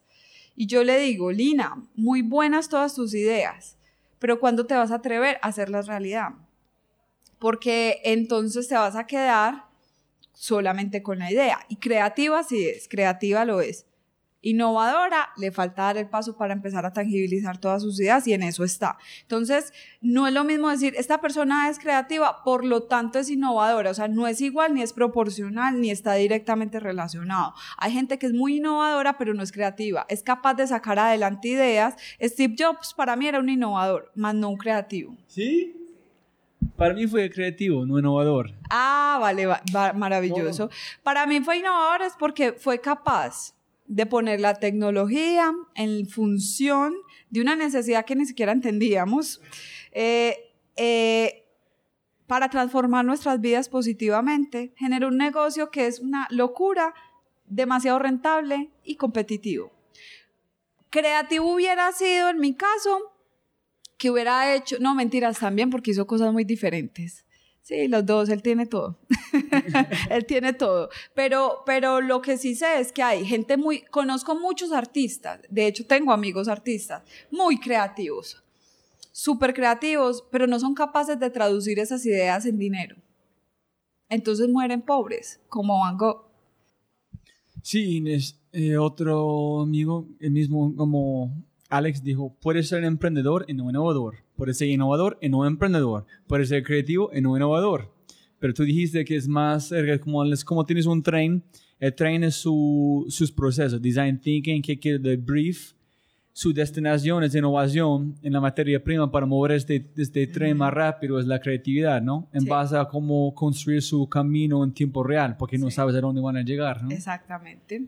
Entonces la, la conductora, vamos eh, para acá con toda la fuerza. Claro, es, eso es lo que yo hago. Entonces, mira, cuando yo doy una conferencia, yo estaba en conferencias, por ejemplo, en Guatemala, que la gente no movía la cara, que era como gente que no se expresaba. Yo era muy preocupada. Yo, ¿cómo le voy a dar la vuelta a esto? Porque yo traje esto organizado, pero esta gente no está respondiendo.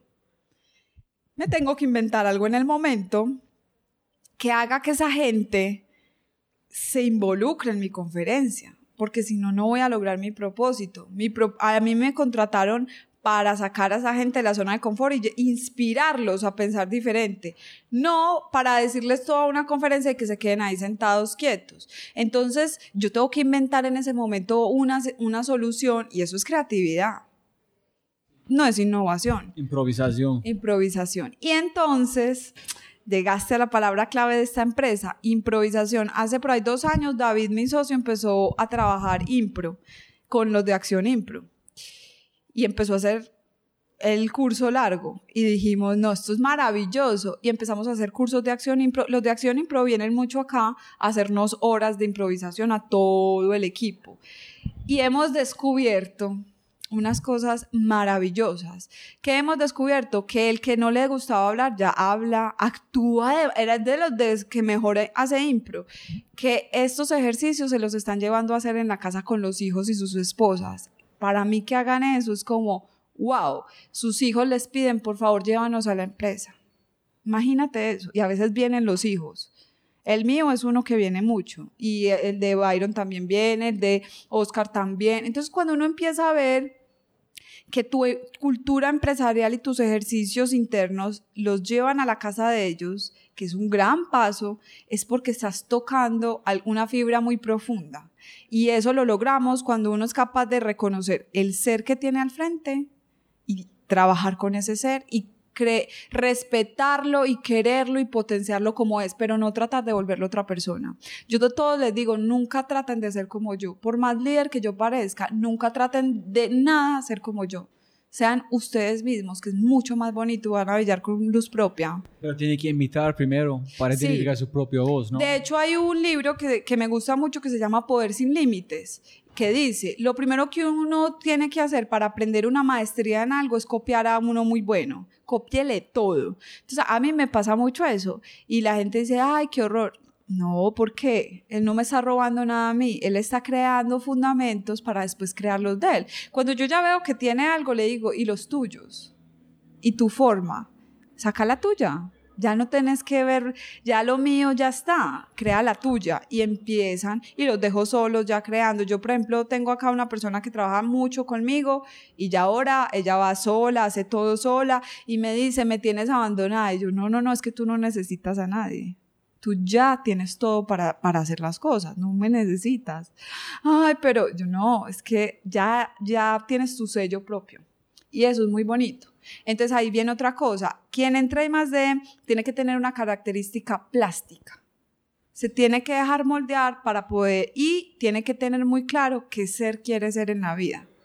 Porque ese ser brilla aquí. Acá, como te digo, tenemos una persona que es cristiana, pero también tenemos comunidad LGTBI y en los almuerzos hablamos de cómo reconocer una persona gay. Imagínate las conversaciones y él está ahí.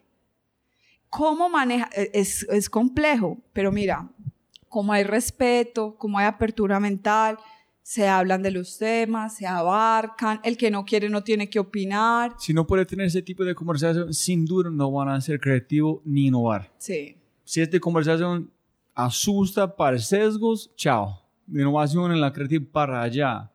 No tiene que sentir cómodo, pero tiene que tener conversación para posiblemente tener otros mundos, como dice, romper la perspectiva. Y llegando a las últimas preguntas, Carro, primero me imagino, como tú dijiste, cuando arrancaste, has recibido un montón de consejos terribles. Sí.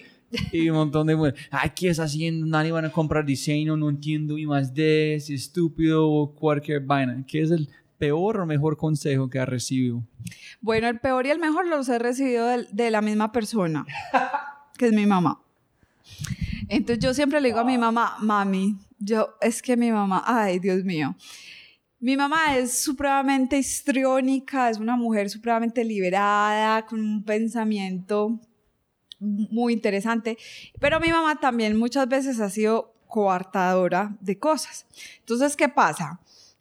Su, me, su, peor consejo siempre fue en la universidad, cuando me iba muy mal, ella me decía, ay, renuncia a esa carrera, andate a hacer una carrera más fácil, más barata, todo ese dinero, todo lo que vas a tener que pagar después, sálgase de esa universidad. Y todo el tiempo me decía que desistiera. Pero eso me hacía dar una rabia y yo esa rabia la cogía en yo voy a ser capaz, ni creas. Fue la materia prima para sí. su creatividad.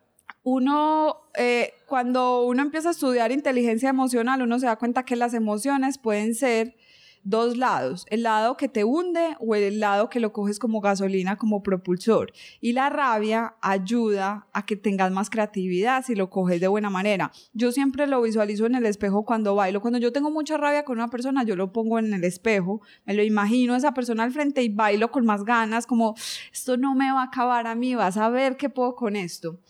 Y a veces tengo bailes que hago que están dedicados a alguien, pero eso lo sé yo. ¿Por qué? Porque esa persona me hizo dar mucha rabia. Entonces mi mamá, claro, tiene esa parte. Pero también mi mamá siempre ha sido la persona que desde, desde otro lado me ha dicho, es muy particular porque es la misma persona. Tú siempre vas a ser capaz de encontrarle solución a todo lo que tú quieras. Tú eres capaz de todo lo que tú te imaginas que quieres ser. Nunca te dejes limitar no te dejes limitar, sino que cuando me veía llorando por cálculo y así me decía, ya renuncia, puedes hacer lo mismo en otra parte, pero yo no quería desistir, entonces gané la forma de no desistir, pero también una persona que todo el tiempo me dijo que uno puede ser en la vida lo que uno quiera. Y cuando a mí me dijeron que uno puede ser en la vida lo que uno quiera, yo dije, ah, bueno, entonces yo voy a hacer lo que yo quiera. Y a mí como desde muy pequeña todo el mundo dice, es que está loca, está loca y cada vez es más eh, me enseñó que la locura es algo muy bonito y es nunca le dé miedo ser usted misma.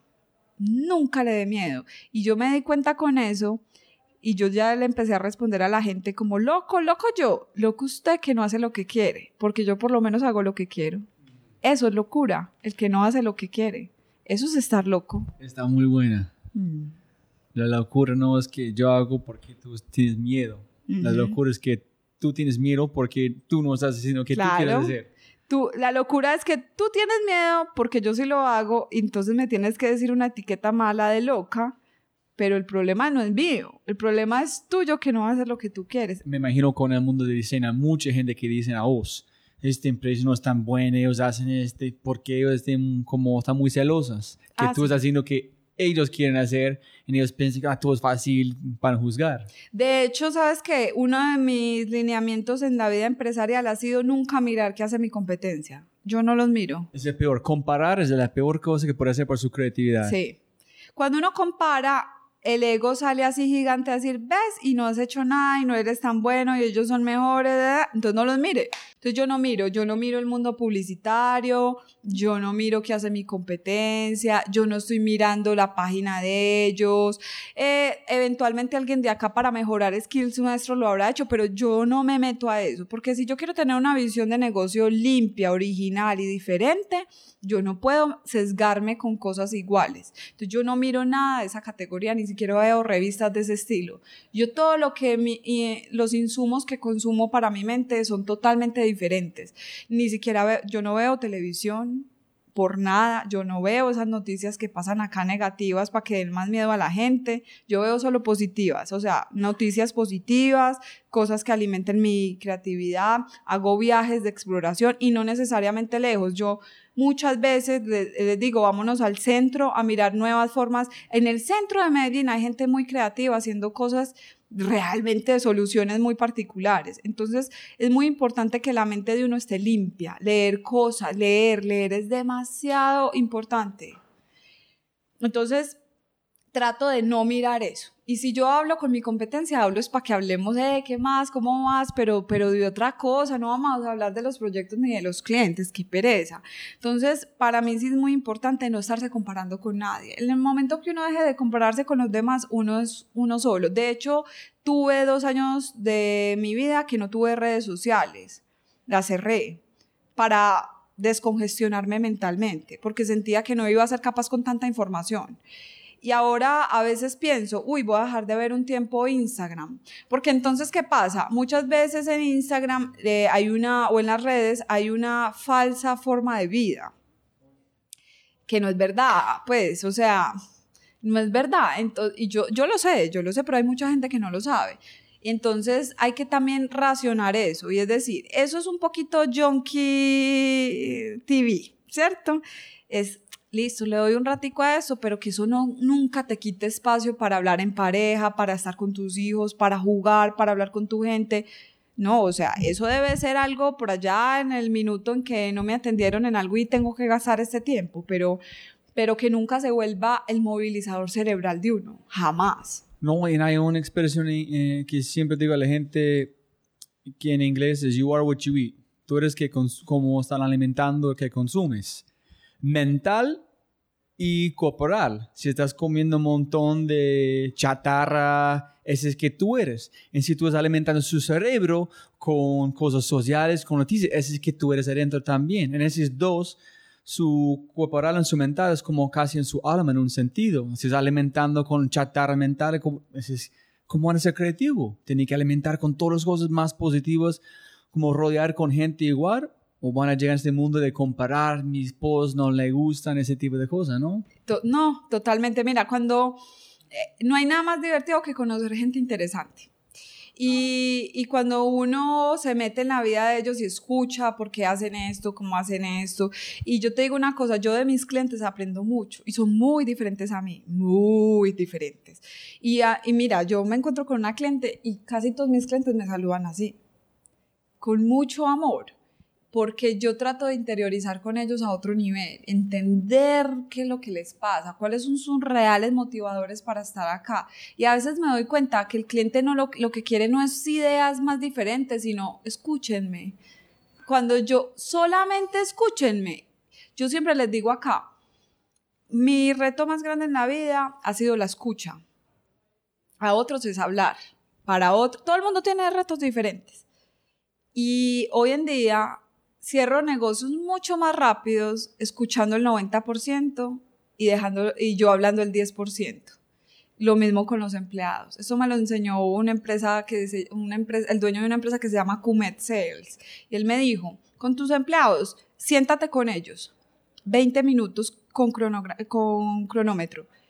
Escúchalos el 90% de ese tiempo y tú solo habla el 10% y vas a entender esas personas. Pero no hables tú el 90 y dejes hablar a ellos el 10 porque no hiciste nada. Escuchar. Me ocurrió una cosa muy linda que tú dijiste.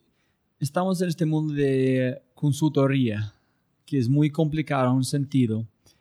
Empieza que tú dijiste, la, la mejor manera de hacerlo es ponerse en los zapatos de ellos por un momento entender qué es innovación por ellos, qué es creatividad por ellos. No es diseñar productos. Esa es, es una cosa, una herramienta que uso, pero mi trabajo de verdad, como que yo opino que tú haces, es entender su cliente.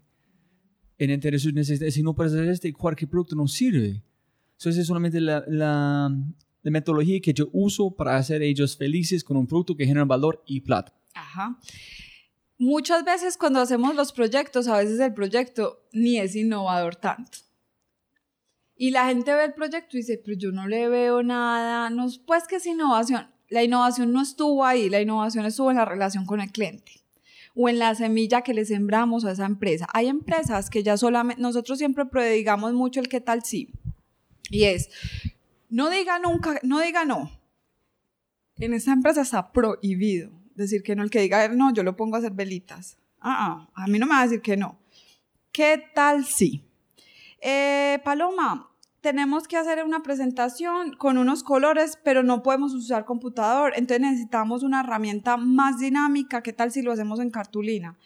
Uy, caro, ¿Qué tal si le ponemos mejor plastilina en las mesas a las personas? Ay, palo, ¿y qué tal si le ponemos la cartulina al lado para que creen con la plastilina y le añadimos marcador? Uy, caro, ¿y qué tal si traemos niños a la sesión? Entonces, si te das cuenta, acabamos de co-crear una idea. Si ella me dice que no desde el principio, la idea no surge. Cuando en un proceso con un cliente, después de varios tiempos de trabajo con el cliente, tú vas a, a las reuniones y el cliente me empieza a decir a mí, toda la gente está diciendo acá qué tal si esta empresa ha cogido una dinámica y se acaban de ganar el premio dentro de toda su empresa del equipo más innovador de la empresa. ¿Qué quiere decir eso? Que yo puse una semilla en un equipo y que logré darle la vuelta a algo cultural. Eso es innovación. El producto final puede ser que no haya sido el más innovador, vende bien, está muy bien, lo está haciendo bien, pero no fue el producto, fue en términos de cultura en el relacionamiento. Entonces, no todo tiene que ser el... Uno muchas veces empieza un proyecto desde el brief, pero es que el brief es la cajita. Hace cuenta que el brief es este salón, pero sin ventanas. Y el cliente abrió una ventanita chiquita y miró por ahí y dijo, eso es lo que hay que hacer. Eso es un brief. Déjame, yo abro todas las caras de la ventana, yo hago lo que tú pediste, pero puede ser que yo encuentre que hay otra oportunidad mucho más grande mucho más grande de la que tuviste y casi siempre me dejan cambiar el brief y irnos para otro lado. De hecho, en el proyecto de Nutresa de Boc fue así, era un, em, era un proyecto que iba solamente para Carulla con dos referencias de producto.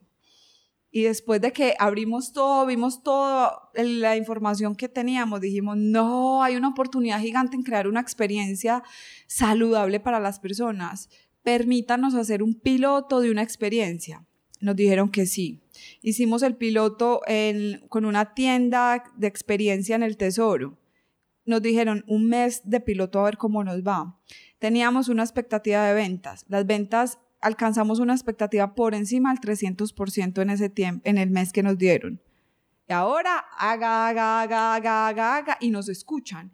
Normalmente los clientes que no están preparados siempre nos van a decir que no. Y yo ya sé que es un cliente que yo no puedo desarrollar a futuro. Entonces yo ya sé que hay otros clientes que sí puedo desarrollar a futuro. Yo con eso sé que, cómo puedo añadir valor en esa relación. Entonces, por eso te digo, a veces pasa en, un, en, en, la consecuencia final, a veces no, a veces pasa en el relacionamiento y a veces pasa hasta en las personas. Mira, yo tengo clientes que han renunciado a su empresa solo por conversaciones que hemos tenido en los proyectos y dicen, tú me inspiraste a hacer una cosa más de hecho, yo he despedido gente de esta empresa que trabajan muy bien, pero que me dicen, ay, mi sueño es montar tal negocio. Y yo a la semana o dos semanas los estoy despidiendo. No, no me hagas eso. yo te estoy diciendo que hueles, ya, chao, a volar. Y el primer proyecto te lo contrato, pero te vas de aquí. Y vuelven acá y me dicen, gracias. Si no, no me hubieras empujado al abismo, no lo hubiera hecho. Y para mí eso ya es innovación eché una persona para que se diera cuenta que era capaz de ir a hacer lo que quería hacer, porque si no, el dinero que gana acá nunca le va a permitir salirse. Entonces, para mí eso es innovación. Podemos llevar la conversación.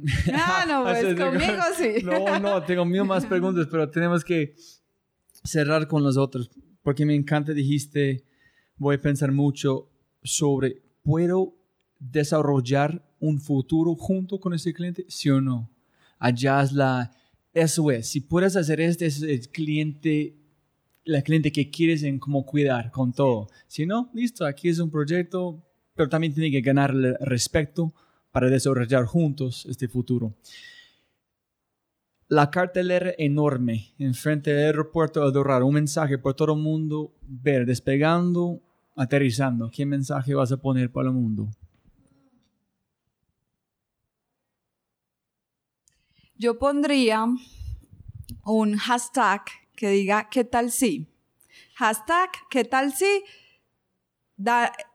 Eh, buscamos ideas para transformar el mundo y empezar a recolectar todos esos ¿qué tal si?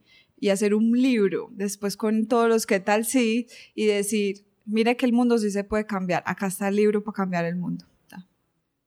No necesitamos más ingenieros de tanto, ni eso, ni tanto, no necesitamos ir tantos, a tantos satélites, ni a tanto, mejoremos el que ya tenemos, por Dios. No, es así de, de sencillo. Ese es como arrancó el libro La gente anda diciendo. Ah, Es sí. solamente, ¿qué tal si ponemos las cosas que escuchamos en la calle en un libro? ¿Qué tal si? Ey, voy a hacer esto realidad. Eso está muy Sí. bueno, ¿no? Imagino que ahorita tengo muchos sesgos pensando la gente iba a decir la misma cosa, pobre, pero no, siempre es diferente. ¿Qué tal si no es como yo está pensando? De hecho, cada vez que yo pongo la pregunta en el tablero, yo les pregunto muchas cosas. Si pudieras estudiar otra cosa, ¿qué, hubiera, qué, qué elegirías estudiar? Uy, unas, ponen unas cosas súper particulares y yo digo, bueno, ¿y por qué no las empiezan a estudiar ya? Todos se miran como, ah, pero ¿por qué no? Una vez hice una encuesta también con el tablero. Si pudieras hacer una actividad distinta, obvio, trabajar un hobby, ¿cuál sería? Y muchos pusieron bailar. Y yo dije, creemos un grupo de baile, punto. O sea, si les gusta, vamos a hacerlo. Pues es que es así de fácil, es simplemente vamos a hacerlo. Lo que pasa es que entre el decir y el hacer hay un gap. No, eso no es un gap. Eso es un abismo profundo en el que la gente, yo conozco más gente que dice mucho y que no hace nada. Es la, mayoría de la gente que conozco. Y tristemente son los que más dan conferencias y más hacen cosas de ese estilo. Yo no podría vivir 100% de mi vida dando conferencias. Claro, ganaría mucho dinero y viajaría mucho más. Pero y entonces, ¿qué yo tengo que estar aquí haciendo para poder salir y mostrar en la próxima conferencia? Porque a mí no me gusta estar repitiendo. Entonces, es mejor, hable menos y haga más. Sí, hay un balance. Mm. Pero no, no. No creo un balance. Pero hay una manera, sí, enfocar mucho en hacer, mucho en hablar, hablar, pero en ejecutar. Sí, poca ejecución. Y si puedes volver en tiempo, en dar una- un consejo a ti. Y no para cambiar el futuro, solamente es, oye, Caro, haz este, o olvida esta cosa, o todo van a ser bien, no sé.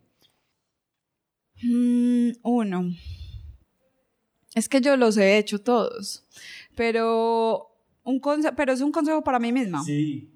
Ah, bueno, entonces ya. Eh, para mí un consejo para mí misma que me hubiera ayudado mucho es cuando, cuando sé que tengo que tomar una decisión, no procrastinar tanto en eso y aprender a, a poner el límite y centrarme en ese límite. Para mí ese consejo es súper valioso, o sea, no porque todo parezca distinto, la creatividad no es que no hayan límites ni, ni, ni, ni unas restricciones, no, no, no. Es más, entre más restricciones, la solución debe ser antes más creativa. A mí me gustan los problemas con restricciones fuer- fuertes, pero ¿qué pasa? Que como empecé a aprender creatividad, como que todo es posible. No, no, sí, todo se puede lograr en la medida en que vamos avanzando, pero también hay que poner límites. Y esa es una cosa que me hubiera gustado mucho escuchar como consejo, aprender a poner los límites en el momento correcto. Tú conoces un hombre que se llama José Duarte, tiene una empresa que se llama TEL. Es como un diseñador. Él en este podcast hablando de creatividad dijo exactamente, cuando tienes límites con la creatividad es como tú sacas la respuesta abajo de la manga como un mago. Pero sin límites no puede hacerlo.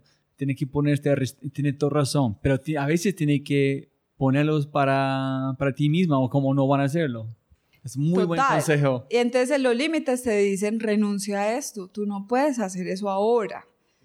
Para, hoy no, foco en esto. O sea, los límites sí son importantes. Mira, por ejemplo, el fútbol. El fútbol tiene el limitante un cuadrado y en todas las canchas del mundo tienen las mismas dimensiones. Y la gente es loca con viendo fútbol. Y la gente persigue ver todos los partidos de, no sé, la Champions. Listo. Pero ¿por qué si siempre son los mismos números de jugadores con el mismo uniforme, aunque cambie el color, la misma cancha, la misma dimensión? ¿Es el fútbol creativo? Sí. Y siempre tiene las mismas eh, limitaciones, pero siempre hay una creación nueva. Sí, y como el otro Giancarlo dijo, el jugar es la cosa más seria que puedes hacer, porque tiene reglas, tiene cosas que tiene que respetar. La única manera que tienes un juego con reglas. No hay jugando sin reglas. En todo respetan si existen o si no, allá empieza a jugar con Claro, límites. claro, así es. Y la última pregunta, ¿qué es éxito? ¿Qué es el éxito? El éxito para mí es ser feliz con lo que uno tiene ya. Para mí el éxito no es nada que tenga que ver asociado con lo material. O sea, a mí si me quitan todo, pues listo, sí, estaré triste y miro la forma de volverlo a... Pero no es el éxito. Para mí el éxito es, radican las personas que son capaces de estar feliz con lo que tengan en el momento, o sea, ya en el presente.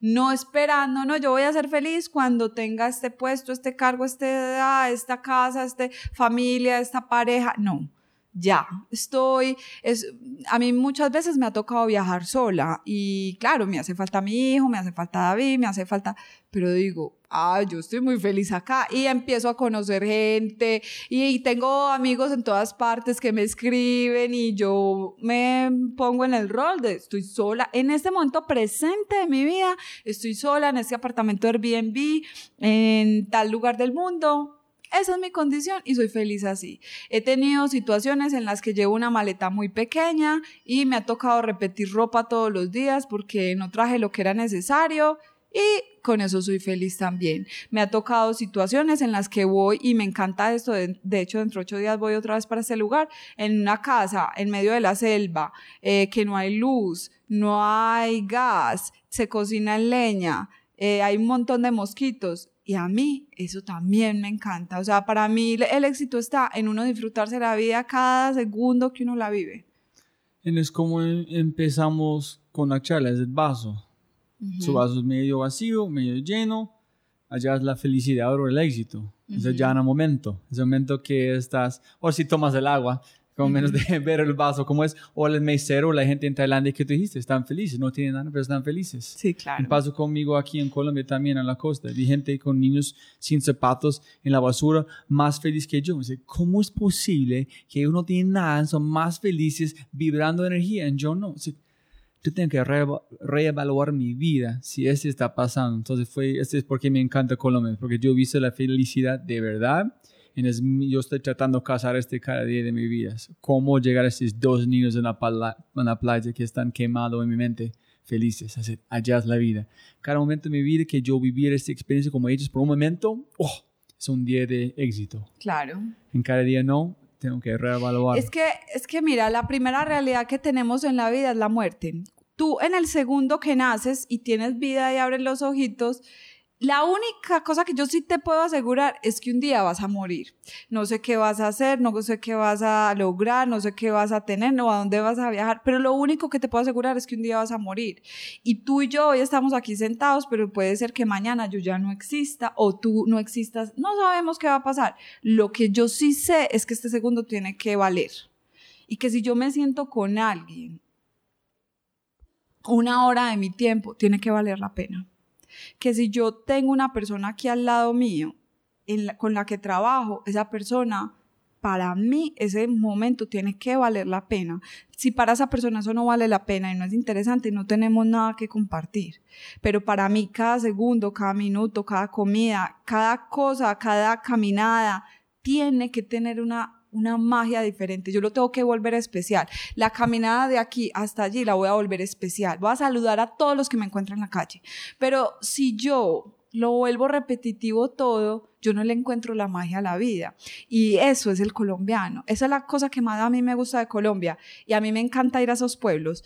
Y me bajo y hablo con la gente y compro fruta y dígame pues qué es lo más raro que tienen aquí. Y no te imaginas los aprendizajes tan bonitos que uno puede tener de un campesino, de una persona que vive de las cosas más básicas del mundo. Y esas personas, como yo vengo de ahí, mis, mis padres han sido personas muy sencillas, mi familia en general, gente muy sencilla que disfruta pues eso, ponen música todo el día, son, a mí, es que a mí me enseñaron a bailar, yo nací, yo ya veía a mi papá bailando. Y mi hijo tiene siete años y ya baila breakdance porque él, ve que la gente baila, porque acá todos bailamos, porque acá sonreímos, acá, acá hay una magia muy bonita, acá hay conexión, pero no digital.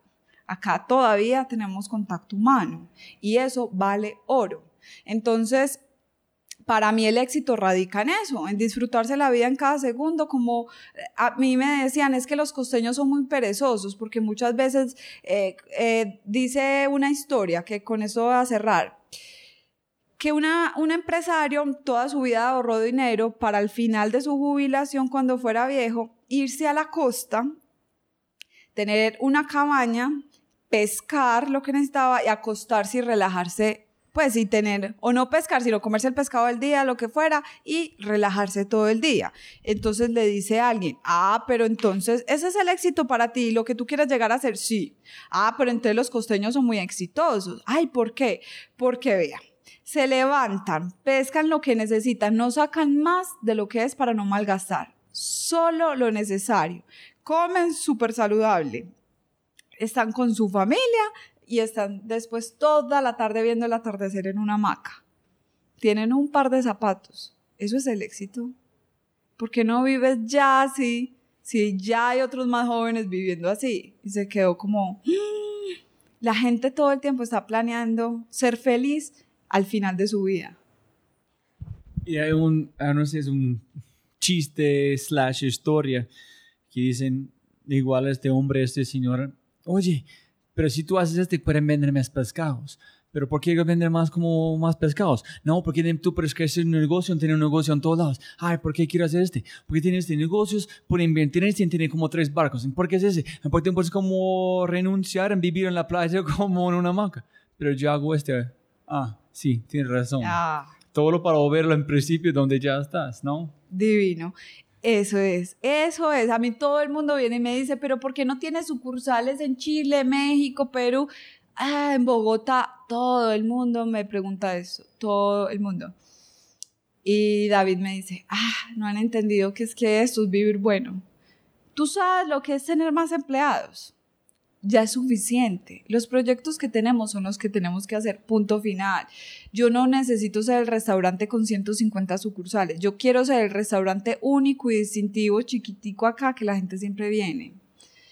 Eso quiero ser, yo no me quiero, cuando hicimos esta oficina, el arquitecto, eh, los, primeros arquitectos que nos propusieron, era como una estética muy europea, como muy de Pinterest. Y yo no, no, no, yo quiero ser Colombia, póngame patrones colombianos en el techo, hágame, no, no, yo no quiero parecerme ni a Londres ni a Berlín, yo quiero parecer Colombia, que se vean plantas, que veas una fruta desde la oficina sentado. Yo no quiero parecer a nadie, yo quiero ser yo. Y eso para mí es la clave y es cuando uno está cómodo y contento con lo que es y haciendo lo que le gusta hacer, ya es exitoso desde el primer momento que se levanta por la mañana.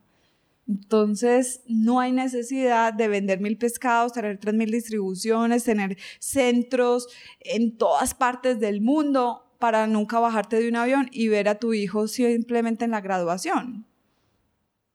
No tiene sentido.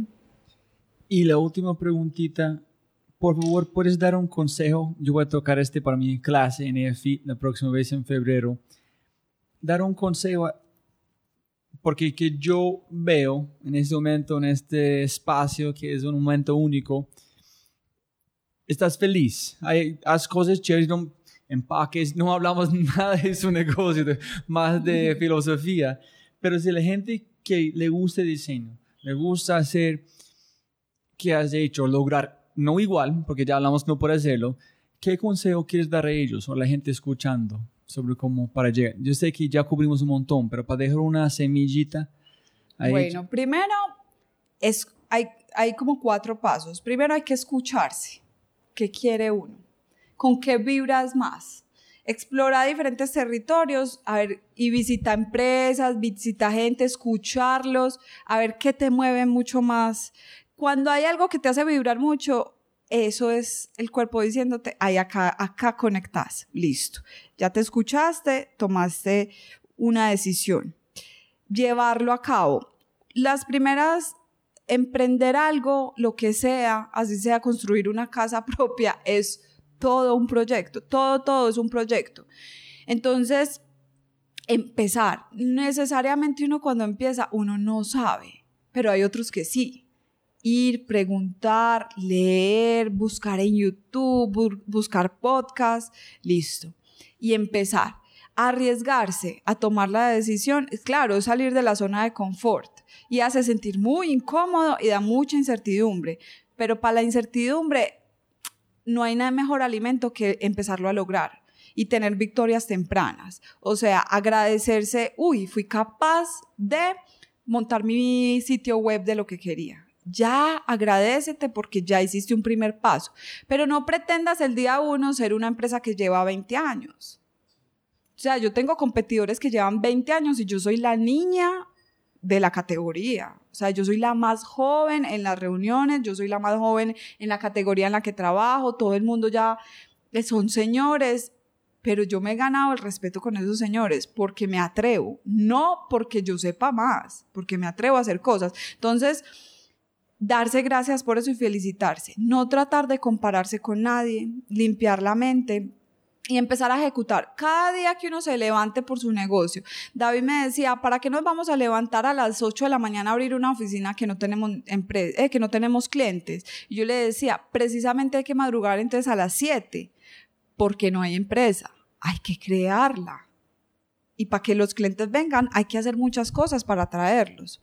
Entonces, acciones, o sea, vibre con eso, tome la decisión, empiece a accionarlo y no deje de, mm, de hacer las cosas, o sea, persistir, no desistir. La perseverancia hace que uno llegue muy lejos preguntarse, cuando uno no sepa hacer algo, bueno, tengo esa barrera, ¿cómo la hago? Hágase primero la pregunta, no trate de dar nunca respuesta. Yo en la creatividad nunca permito que den una solución sin hacer una lluvia de ideas de preguntas. Para mí esa es la primera técnica de creatividad. Pregúntese, ¿cómo resuelvo esto? ¿Cómo hago esto mejor? O sea, y ahí vas a empezar a encontrar respuestas.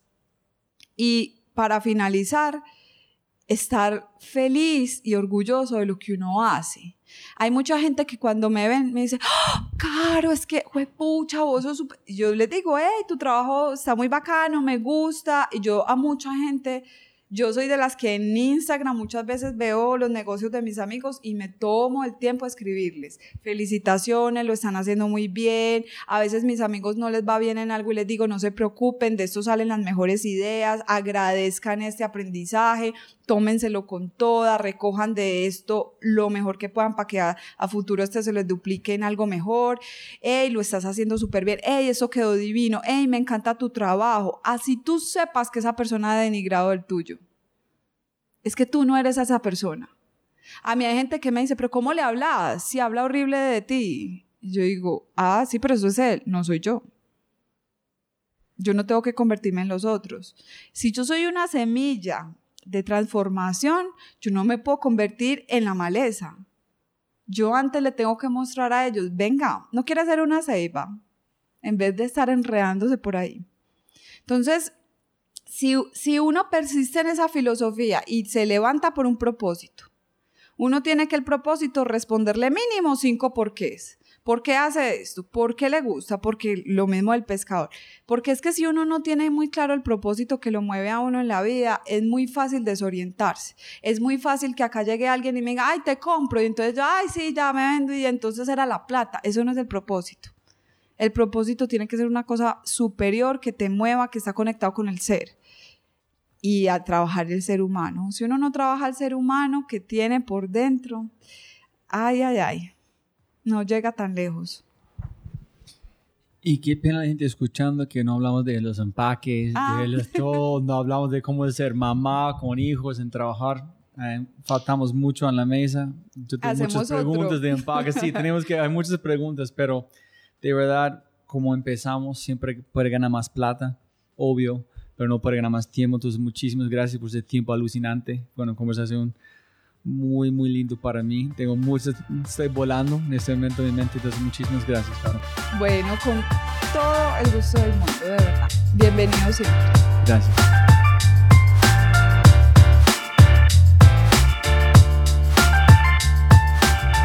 Jóvenes amigos míos, mil gracias de escuchar este episodio.